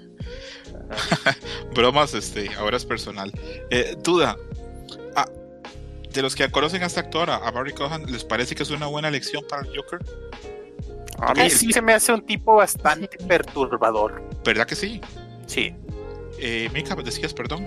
A, mí también me parece un muy buen actor. Eh, o sea, creo que su propio rostro sí es como muy, eh, digamos, simplón, por así decirlo, pero creo que esa simpleza es lo que le ayuda a que pueda personificar lo que él quiera y transformarla, su cara en, lo que sea para dar totalmente la expresión y el tono de lo que el personaje en cuestión le, pide. Entonces a mí no me parece un mal actor y, creo que es una muy buena elección un poco joven para mi gusto con respecto a, Robert Pattinson, porque al final del día, no me acuerdo en algún punto de la vida leí que tanto Batman como el Joker tienen más o menos la misma edad y bueno, tú ves a los dos actores y sí se nota un poco más joven que Robert Pattinson, entonces solamente se sería un poquito la queja, pero bueno, nada que la postproducción no pueda realizar. A, mí este, este, este amigo de Barry Cohan, la cara se me parece como un perro de pelea. ¿Has visto ese perro que tiene así el hocico como, como, cónico, que son como blancos? Sí. ¿Como, el de, ¿Como, el de, Toy Story? Exacto. los osos migueros? No, no, no. Como lo que dice Monchis, como el de Toy Story. este.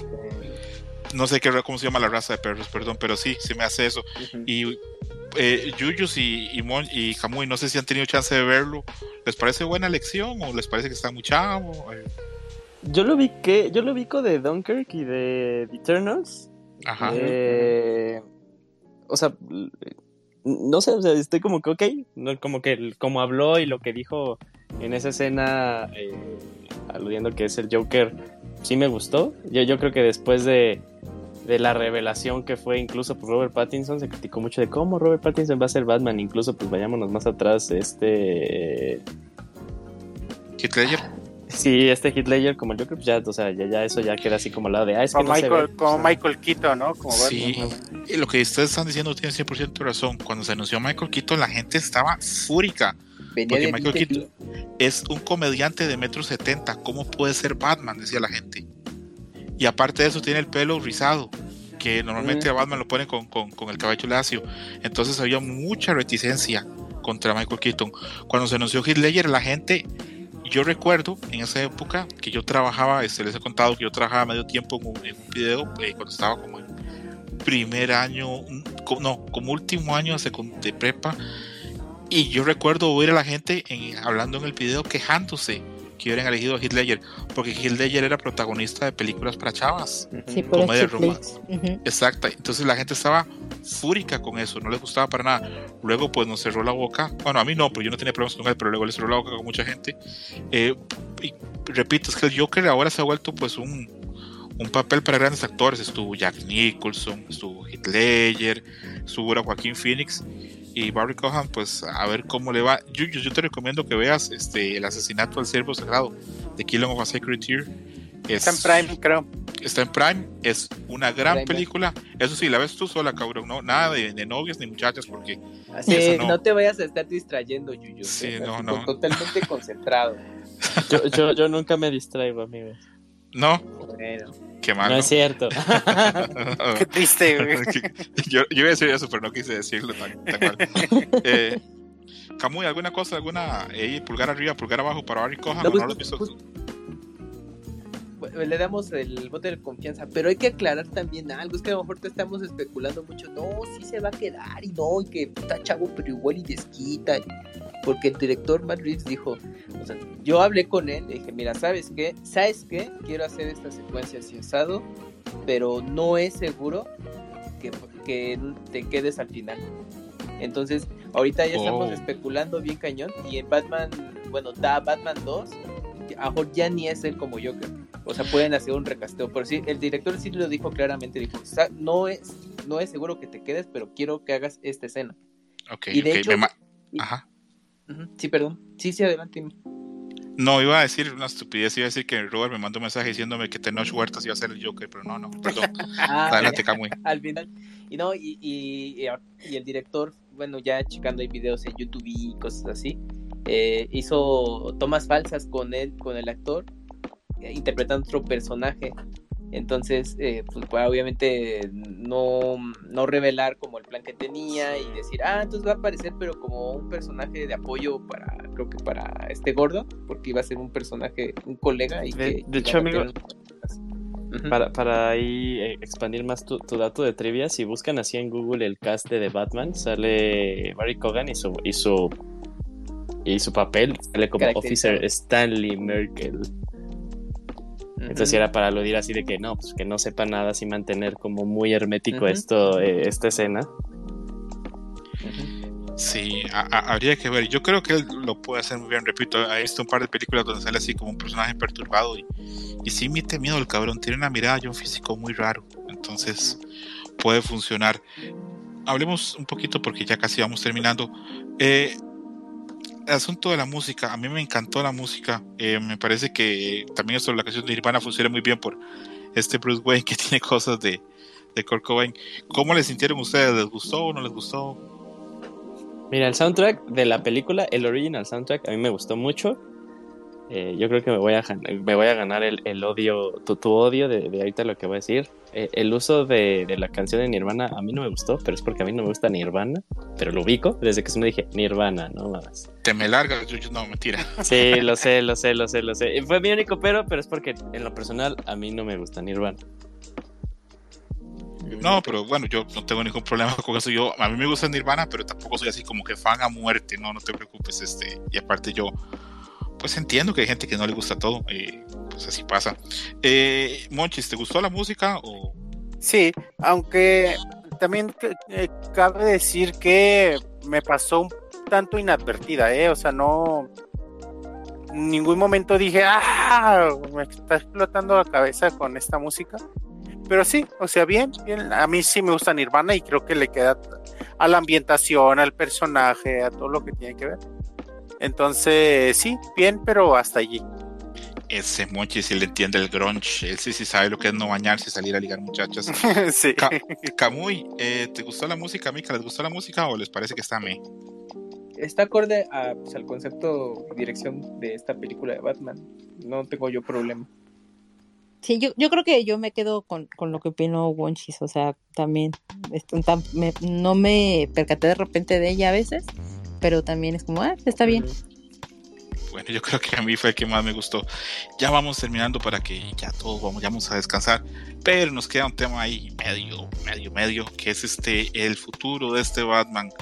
Eh, ya hay conversaciones, hay gente que dice, no, en la que sí que tiene que ser de la corte de los búhos, porque el, los papás de Batman estaban en la corte, eh, otra gente que, que, dice, no, tiene que ser aquí, tiene que ser allá. ¿Qué creen ustedes o cómo se imaginan que vean ustedes este, este Batman a, futuro pronto? También, si ustedes creen que Selina Kyle regresa, porque yo creo que no, pero hay otra gente que dice que sí, que perfectamente podría volver en las secuelas.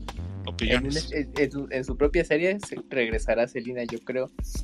y, tengo, y tengo una teoría sobre una imagen que pusiste, la última, que, dice Fear the Batman, que bueno, a mí me recuerda a un. Al, este, bueno, a este Robin, ¿no?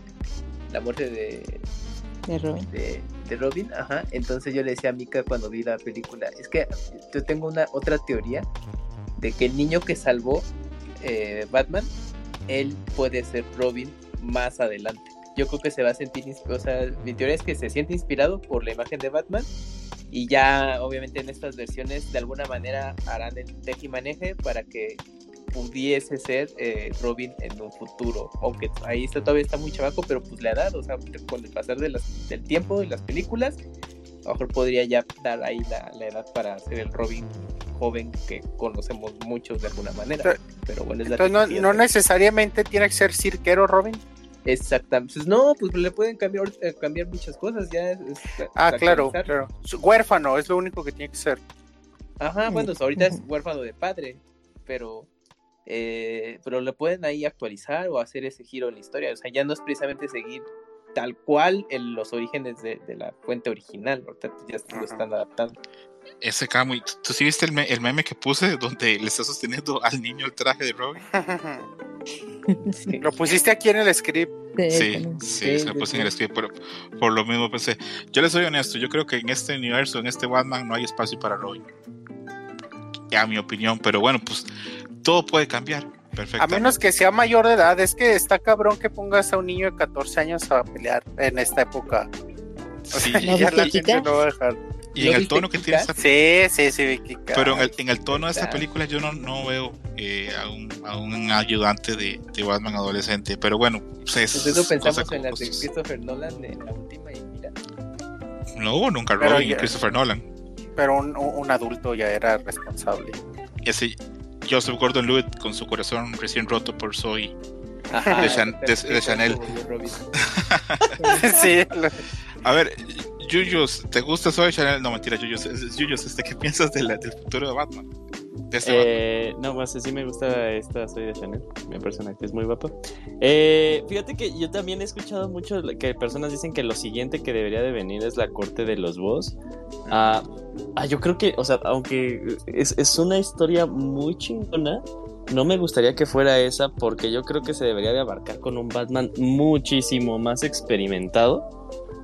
Eh, y si es un Batman así, pues que apenas está comenzando, yo creo que quedaría bien. Bueno, yo lo estoy viendo más que nada por el concepto del cómic, ¿no? Quedaría bien, pero a mí me gustaría que fuera ya con, con, un Batman mucho, mucho, mucho más formado. Yo creo que eh, si bien lo podrían adaptar, esto de los Talons, pues también tiene mucho que ver con Dick Grayson. Entonces, eh, no sé, yo nada más creo que la gente ahí se emocionó nada más porque pues era que la familia fundadora los ven y los Arkham y dijeron, ah, pues aquí la corte de los búhos, ¿no? Eh, yo creo que no, que no, que no va a pasar. Para la 4 Yuyos. Ajá, si, hay una 4 sí, pero yo, yo creo que yo, creo que sí, lo siguiente pues podría ser algo que bien comentó Kamui, sería esto de No Man's Land, eh, ver este proceso de, reconstrucción de Gotham, más bien eh, forjando más el personaje de Batman como pues esta, eh, este ente que, puede significar la esperanza dentro de, de Gótica, y me gustaría más eso, y en el que ya, o sea, en esta línea tiene que él ya también asumir el rol o, darle un lugar a Bruce Wayne como ser, ok, pues yo tengo un chingo de varo, voy a ayudar a la a, la rehabilitación de la ciudad, ¿no? Y ahí que también sea como que más bien ese, este, eh, esa línea. Eh, y ya después, pues, pues no sé, también no creo que, que debería de estar chido que Joker aparezca en la 2 inmediatamente. Me gustaría que sea así, fuera así de que, ah, hay un Joker, pero dejaran tal vez para una 3, y que se tarde un poquito más de tiempo. Eh, porque siento que ya es que como que caerían un poquito como esta fórmula. O sea, porque ya lo vimos, ¿no? La sale Joker, ya lo vimos con Nolan. Me gustaría que fuera un poquito diferente. Algo que sí me gustó es que Selina Kyle se va a Bloodhaven. Es la ciudad que cuida a Nightwing. O sea, me gustó ese guiño. No sé si ahí puedan hacer algo también. O sea, que tal vez Nightwing no es propiamente Robin, sino también es un héroe que está allá. Eh, yo creo que hay muchas oportunidades, pero Solo sí que espero que la corte de los no sea la siguiente. Entiendo, entiendo. Monchis, monchis, monchis. A mí me encantaría, a mí me encantaría ver más eh, Gotham, ciudad gótica. Porque creo que, en esta película no la vimos mucho como, como ciudad. Eh, creo que es por lo que me gusta tanto Batman Returns. Por, por cómo se plasma Ciudad Gótica. Entonces me gustaría ver más de eso como personaje. Ay, perdón, no, los escucho. No, estamos callados oyéndote, Iván. Ah, entonces, eh, me encantaría eso. Eh, estoy con Julio, no me encantaría ver a Joker eh, tan pronto, pero también me pongo a pensar qué personaje quedaría en este en esta ambientación de películas que me puse a pensar en Bane y dije quién sabe güey en dos caras quién sabe si dos caras. Yo, creo que si quieren. Yo creo que si quieren como que otra vez, como, o sea, tocaron el tema de la familia de, los Wayne y de los Arkham. Yo creo que Hosh podría quedar bien. O sea, como que sí, al final es como el hermano perdido de Bruce Wayne. No es muy complicado hacer Hosh en película. No, no, no que, no que tal cual agarren Hosh, pero sí tal cual al, al personaje. Al, personaje. Al antagonista. como ah, antagonista, traerlo. Ok, Sí, eh, sí. De que, o sea, ya, ya empieza a, tener, este, pues sí, pegue o, mucha atracción el personaje de Bruce Wayne, se da cuenta de, no mames, ese güey es mi hermano, pues se la va a hacer la vida imposible y ya, ya mira, contrátame Matt Reeves.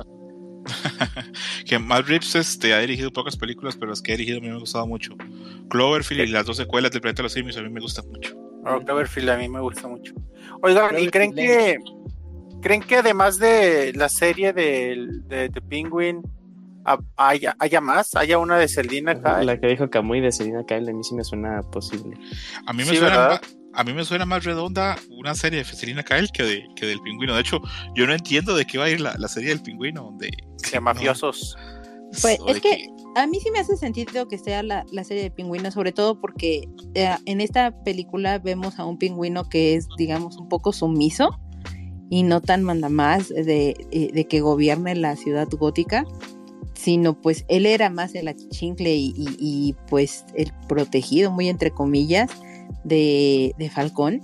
Y, aquí o en la serie lo que a mí me gustaría que se, que se desarrollara es precisamente eso, el, el, ascenso que va teniendo y cómo se va apoderando pues de todo lo que es la mafia y parte de la policía de lo que es Ciudad Gótica. Como una serie de mafiosos. Como como un poquito soprano. Sí, un soprano. Como, bueno, sí, como unos sopranos en Ciudad Gótica, yo sí creo que ahí sí podría funcionar muy bien, ¿verdad? Ah, y, estoy seguro, creo. Y estoy seguro que va a salir Gatuela en esa serie. Tendría sentido. Que, yo tengo una pregunta para ustedes, que eh, cuando estaban hablando del cast y todo de esta Zoe Kravitz, dijeron que era muy guapa y todo, sí, creo que sí es una chica guapa que tiene su propio sex appeal. A mí no me gusta. Pero decían que este, que o sea, pues que sí está mejor que la Catwoman de, de Anne Hathaway y demás. Pero para ustedes, ¿cuál es como la mejor Catwoman de las que hemos visto? Soy eh, Michelle Pfeiffer. Eh, para mí, repito, yo soy el que dije que a mí no me gusta Zoe Kravitz, que me ah, gustaban las, otras tres actrices me gustaban mucho más a nivel físico. Pero reconozco que para mí la mejor Catwoman es esta. Es la que tiene más participación y hace más cosas. Eh, Michelle Pfeiffer es muy atractiva, pero el papel de Michelle Pfeiffer es como de acompañar. En cambio, esta es muy protagonista en la película, para mí. Y dijeron que era que, o sea, en último ah, ya lugar nadie pondría cuenta Halle Berry, no. ya, es lo que les iba a decir dijeron para mí para mí nada para mí nada para mí nada le va a ganar al lengüetazo que le da a Michelle Pfeiffer a Michael Keaton puta madre güey es gran persona hablando de, de cosas excitantes eh, Yuyos ahí cuando estábamos hablando de las películas animadas y las películas de, de Batman eh, yo sé que mucha gente no está de acuerdo conmigo, pero yo tuve chance de ver en el cine en Montreal eh, las dos películas animadas de eh, del retorno de, The Return of the Dark Knight. Ajá. Ah, Yuyos, me encantó. A mí también me gustaron un montón. En el cine yo casi lloraba. citando a Mayrani, me puse bien Duracell en el cine viendo este esas películas me encantan perdón este Mika perdón no quiero ser vulgar no. pero a mí me encantaron esas películas y si alguien no ha visto las películas animadas de, de, Dark Knight Returns, háganse un favor y las ven. Yo, creo que están en. ¿Qué? ¿No las has visto, Camuy? No, no, no. yo me con las adaptaciones, espérense, les voy a contar. Pues obviamente yo, yo en su momento leí los, los, los cómics, ahorita sí que las tengo, los tengo al 100, no, pues ha pasado un rato, pero ahí los tengo para consulta. Y cuando ya me enteré de las versiones animadas, dije, ah, pues está muy bien, pero es que antes pues no existía HBO Max y yo no tenía Cartoon o Warner y cosas así, entonces pues mi opción era el DVD y eso si me acordaba ir a, la tienda de discos eh, o donde las vendieran y pues, pues comprarlo o el Blu-ray y, en ese momento yo eh, me detuve mucho ya en, comprar películas de ese tipo, dije no, pues yo mejor me enfoco nada más a comprar los, los cómics o los mangas y ya las versiones animadas pues, en algún momento ya llegarán y pues bueno, pues ahora ya está HBO Max, eventualmente pues tendré acceso a la plataforma y pues ya ahí les estaré echando un ojo. Ya sé que, ya sé que las versiones animadas están mejor incluso que las películas de live action, o que incluso algunas eh, como de Killing Joke, creo que, bueno, yo por comentarios de mi microentorno, pues como que es mm, que no, no, no fue una tan buena. Quedó mucho de ver. La cagaron. Entonces, también, también este tipo de cosas dije, no, o, sea, son películas, son producciones animadas hechas justamente en, su momento para video home o distribuciones especializadas y para que la mera les dé frío y no, es que es que sí estaba fuerte, entonces pues le, modificamos, también eso me alejó mucho de ver las versiones animadas, dije, nah, qué verga, si no lo van a adaptar tal cual como es el pinche cuento, no quiero ni madre. Ya, tranquilo, tranquilo. el el Dynamite Return sí está bien fuerte, Camus. el Dynamite Return sí tiene toda la sangre y todo, y todo, todo, todo. Por eso también dije, no, le perdí mucho interés a, seguir las versiones animadas de las adaptaciones de cómic, porque dije, no, ¿para qué le, estén cambiando y todo eso? Dije, no, gracias. Pero bueno, ya o sea, están confirmando cosas que dije, bueno, te echaré un ojo. A mí me recomendaron mucho Injustice, me dijeron, ah, va a estar bien chida, vela, güey, no sé qué. Dije, oh, va, me la prestaron. La vi, y a mí no me gustó mucho Injustice. y, me dijeron que estaba bien perrona. Mm, yo, entiendo que hay gente que le guste, pero a mí tampoco me, me fascina. Yo, si tengo que recomendar películas animadas de, Batman, pues recomiendo obviamente La Máscara del Fantasma, que es la mejor película de Batman. y luego recomiendo, eh, recomendaría mucho este, The Dark Knight Returns, las versiones animadas, porque, repito, a mí me parece que están muy bien estaban muy bien. No son perfectas porque es dificilísimo llegar a un cómic más de Frank Miller en su momento de gloria. Pero están muy bien. Eh, yo los disfruté en el cine. Eh, son esas veces que he ido al cine y que me he sentido como un niño otra vez. por la ah, magia. Yo, yo las compré en Blu-ray en su momento. O sea, porque sí, me acuerdo. Bueno, creo que no las, no las proyectaron en México. Y me acuerdo que una vez fui a un mix-up y estaba, estaba viendo así como el catálogo de Blu-rays. Y dije, ah, mira, está The Dark Knight Returns parte 1. Eh, de hecho, todavía no salía, tenía muy poquito que la habían sacado, porque todavía no se acaba la 2, creo que hasta... La 2 se tardó, ¿qué? ¿Un año, año y medio, César? Algo así. De hecho, yo me acuerdo que yo la vi con, con, una novia que tenía en esa época y cuando terminamos me dijo, ¿y qué va a pasar? ¿Qué pasa en la parte 2? Y yo me mordía así los labios para no decirle nada. Y dice, no, no quiero spoilearle, quiero que lleguemos a ver la otra y que sea así, este, sorpresa. Y hice bien Y sí, fue más de un año la espera. Fue, fue bien cabrón. Eh, Iván, ¿tú sí has visto esas películas animadas o no has visto no, no, no, Solo Injustice, y no me gustó. Sí, ahí te, te recomendaron. Sí, quien te, te recomendó Injustice, sí, falló. Es que Fíjate que hubo, hubo como una época así de oro de las películas animadas de Warner, que creo yo que yo fue como del 2012, porque también a mí me parece buenísima Justice League Doom. Antes, antes, antes, antes, como el 2000, 2008 al 2014 hasta Flashpoint fue mágico. Después... Flashpoint fue 2014, eso sí me hace sentir bien viejo. Cierto, 2013. Ya hay una película también de Justice League, bueno, eso se está desviando mucho, pero hay una película de Justice League que a mí me fascina mal, pero mal, mal, mal, mal, que fue éxito en crítica y fracaso en público, que es Justice League God and Monsters. A mí me traba esa película y me traba mal. La he visto unas 10 tal vez veces y no funcionó a nivel de, ventas. A nivel de crítica sí, a la gente, le, a los críticos y a la gente metida en eso le fascinó, pero a nivel de fans no funcionó. Iba a ser una serie, iba a ser secuelas, eran versiones alternas de los superhéroes de DC y a mí me encanta esa película. De hecho, de las cosas que más me duelen en este mundillo que se haya cancelado es esa película. Si alguien la quiere ver, no sé, que seguro está en HBO Max o la pueden conseguir ahí en pues en Amazon México o en un tianguis o allá afuera del metro la, la tienen que, no sé, ilegal o algo. Vamos a ver cómo está. Eh, Camuy, ayúdame. Eh, The Long Halloween, ¿qué precio tiene en Amazon México? Está creo que en 350 pesos cuando se publicó originalmente. Las dos películas animadas, la de Dark Knight Returns, ¿están en Amazon México? De... Sí, esas de... al menos importadas. Ah, ok. Deben de estar, sí, esas sí deben de estar disponibles. ¿Y qué precio tendrán? The Dark Knight Returns, a ver, dice. No, pero las películas. Sí, animadas. Es que venden el cómic. Ah, bueno, igual el cómic es increíble, Creo que ya está, la película está. Está out of print, ¿eh? Ah, no, aquí está la Deluxe Edition. Ajá. Aquí está, 447 mira, eh, pesos. Yo aquí estoy viendo bueno, ¿verdad? Dark Knight Returns, el Blu-ray, pero es importado, está a un precio de, ah, mira, está rebajado, tiene descuento, está 447 pesos, pero precio de lista son 550 la versión importada. ¿Está cara entonces? Mm, pues, o no tan cara.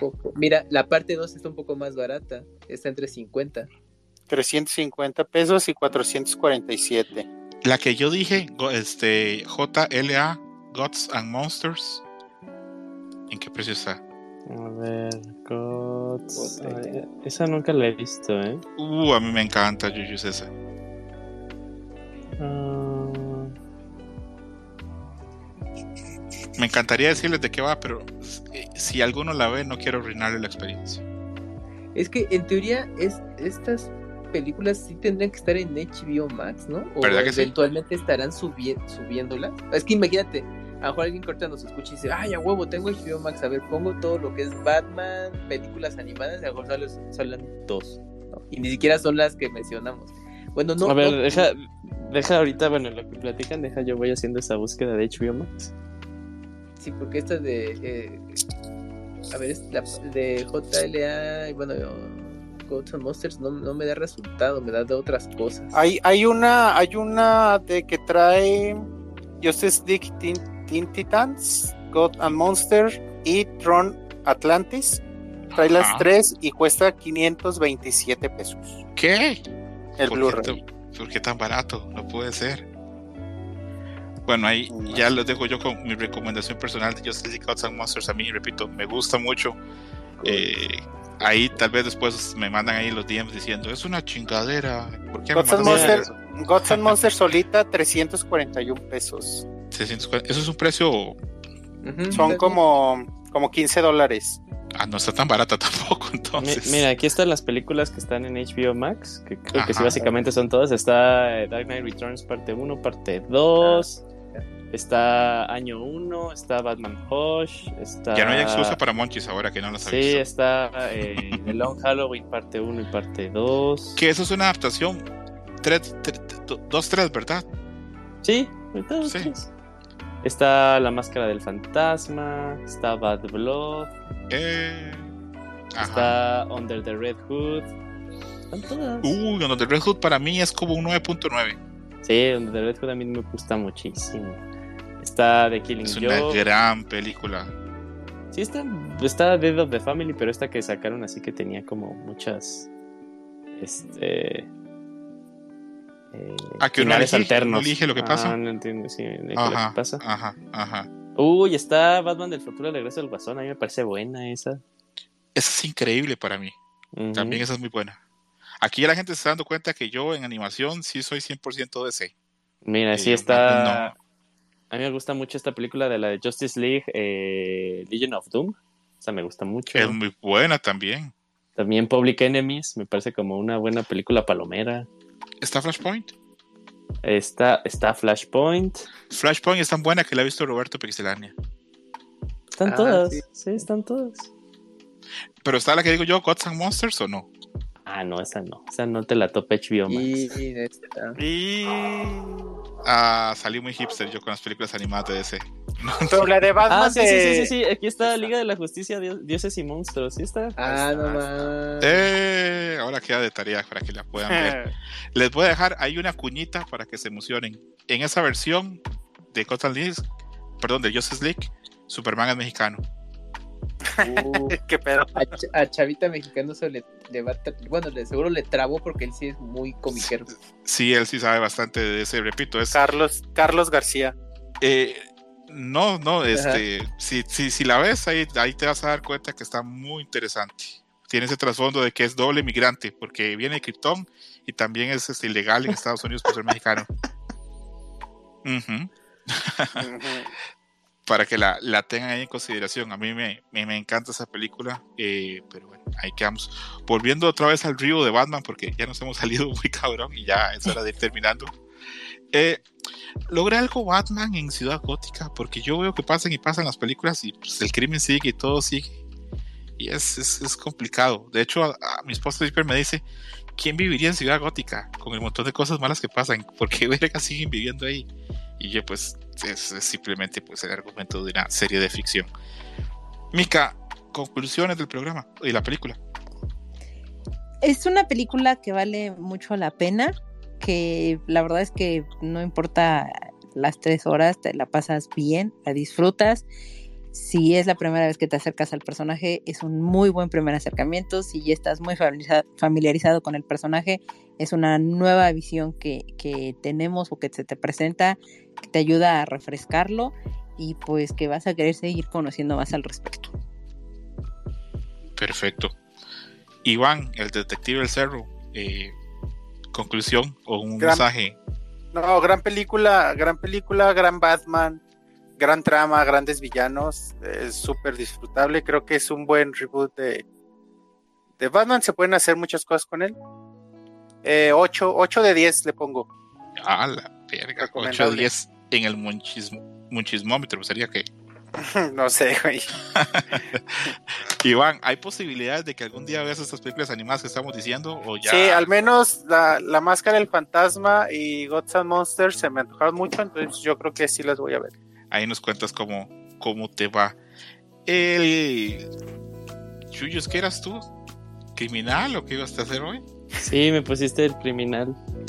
Cosa extraña, porque yo creo que los que estamos acá, el que menos ha pues incurrido en faltas a la ley debe ser tú, amigo Chuyos. Pero mensaje de conclusión del programa, si te gustó, si no te gustó, cuéntanos. Eh, la película muy, muy buena, la recomiendo. Creo que de, las mejores, una reseña muy, muy chafa, pero yo creo que el punto que podría decir es, la película es muy larga, dura tres horas, pero se siente larga, pero no se siente en las tres horas. O sea, se siente que dura, pero no se siente en las tres horas. Yo creo que eso ya es mucho. Hay películas que duran tres horas que sí te, te cansan. Por ejemplo, la, la versión de Justice League de Zack Snyder que dura cuatro horas y no todas esas cuatro horas están chidas.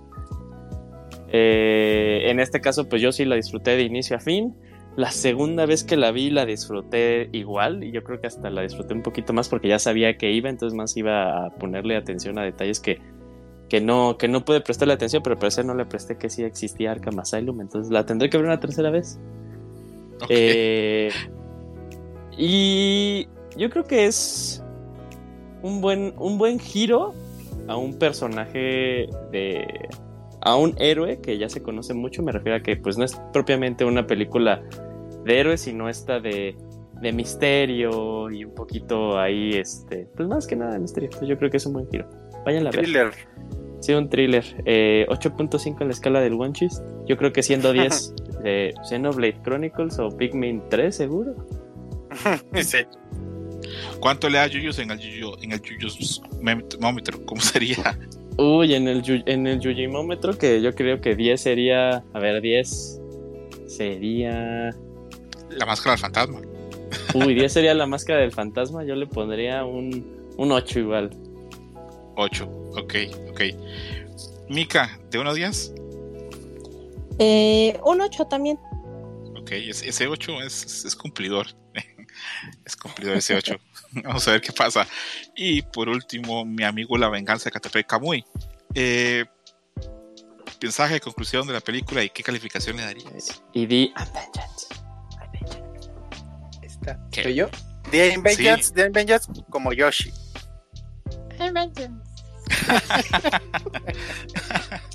pues de calificación 8, buena película. Y yo creo que pues un, una nueva versión como platicábamos, más oscuro, eh, pues ya para audiencias eh, más maduras, eh, con potencial para muchas cosas. Entonces yo creo que pues, vale la pena si son fan, fans del personaje, pues ya sea por solamente por las películas, series, etcétera, pues vayan a verla, la van a pasar bien. sí, yo creo que la duración, como les conté, creo que puede ser ahí un poco el talón de Aquiles. Yo sé que para muchos es de, no, está increíble tres horas del personaje porque me encanta. Perfecto, pero puede que haya otro tanto que diga, ay, es que pues ya me pesan esas tres horas, ¿no? Pero de ahí en fuera creo que en general la, pasarán bien y ya veremos cómo, cómo llegan las siguientes películas. Salvador, yo, me, yo para ir a ver esas películas me preparo como las señoras cuando van a viajar. No tomo muchos líquidos y ah, antes, de, antes de entrar al cine voy llorino para entrar y decir, ah, no hay problema apliquen esa, ¿eh? Refresco chico. Eh, y sí, pídanse como comidita. Yo creo que es como una buena. Si, si vas a la una, de fuerza tienes que comer ahí en el cine. Y antes, pues un coyotito, ¿no? Una power nap, por, por si. Vayan descansados. Ajá. Sí, sí. Esos power nap que, que por hoy, cuando se pasan los 30, ¿cómo nos ayudan, verdad? sí. Sí. Bueno, fue un placer enorme traer este programa de Batman. Ojalá tanto Mika Camu, Iván y Yuyu se lo hayan disfrutado y si no, pues lo lamento de corazón. Eh, sería todo por hoy. Nos estaremos escuchando. En teoría la otra semana podremos hablar un poquito de noticias, pero la otra semana va a estar la grabación del programa super especial 50 de Dream Match del cual no vamos a todavía revelar cuál es el tema tan, tan, tan. Todo el mundo sabe de Perfect Blue, pero vamos a, a, intentar grabar la semana que viene y no va a salir inmediatamente. Vamos a intentar de, de meterle mejor producción a, por lo menos a ese programa. Entonces, bueno, nos estaríamos escuchando. Muchas gracias por vernos. Yo me llamo César, pero me dicen a todos los amigos y a veces hasta los enemigos. Y sería todo por hoy. Bye. Gracias. Bye. Bye. Ahora sí, Ahora sí, Monchis, vamos a hablar de cuál es la gatuela más guapa. Pack it up. Thank you for listening, Dream Match.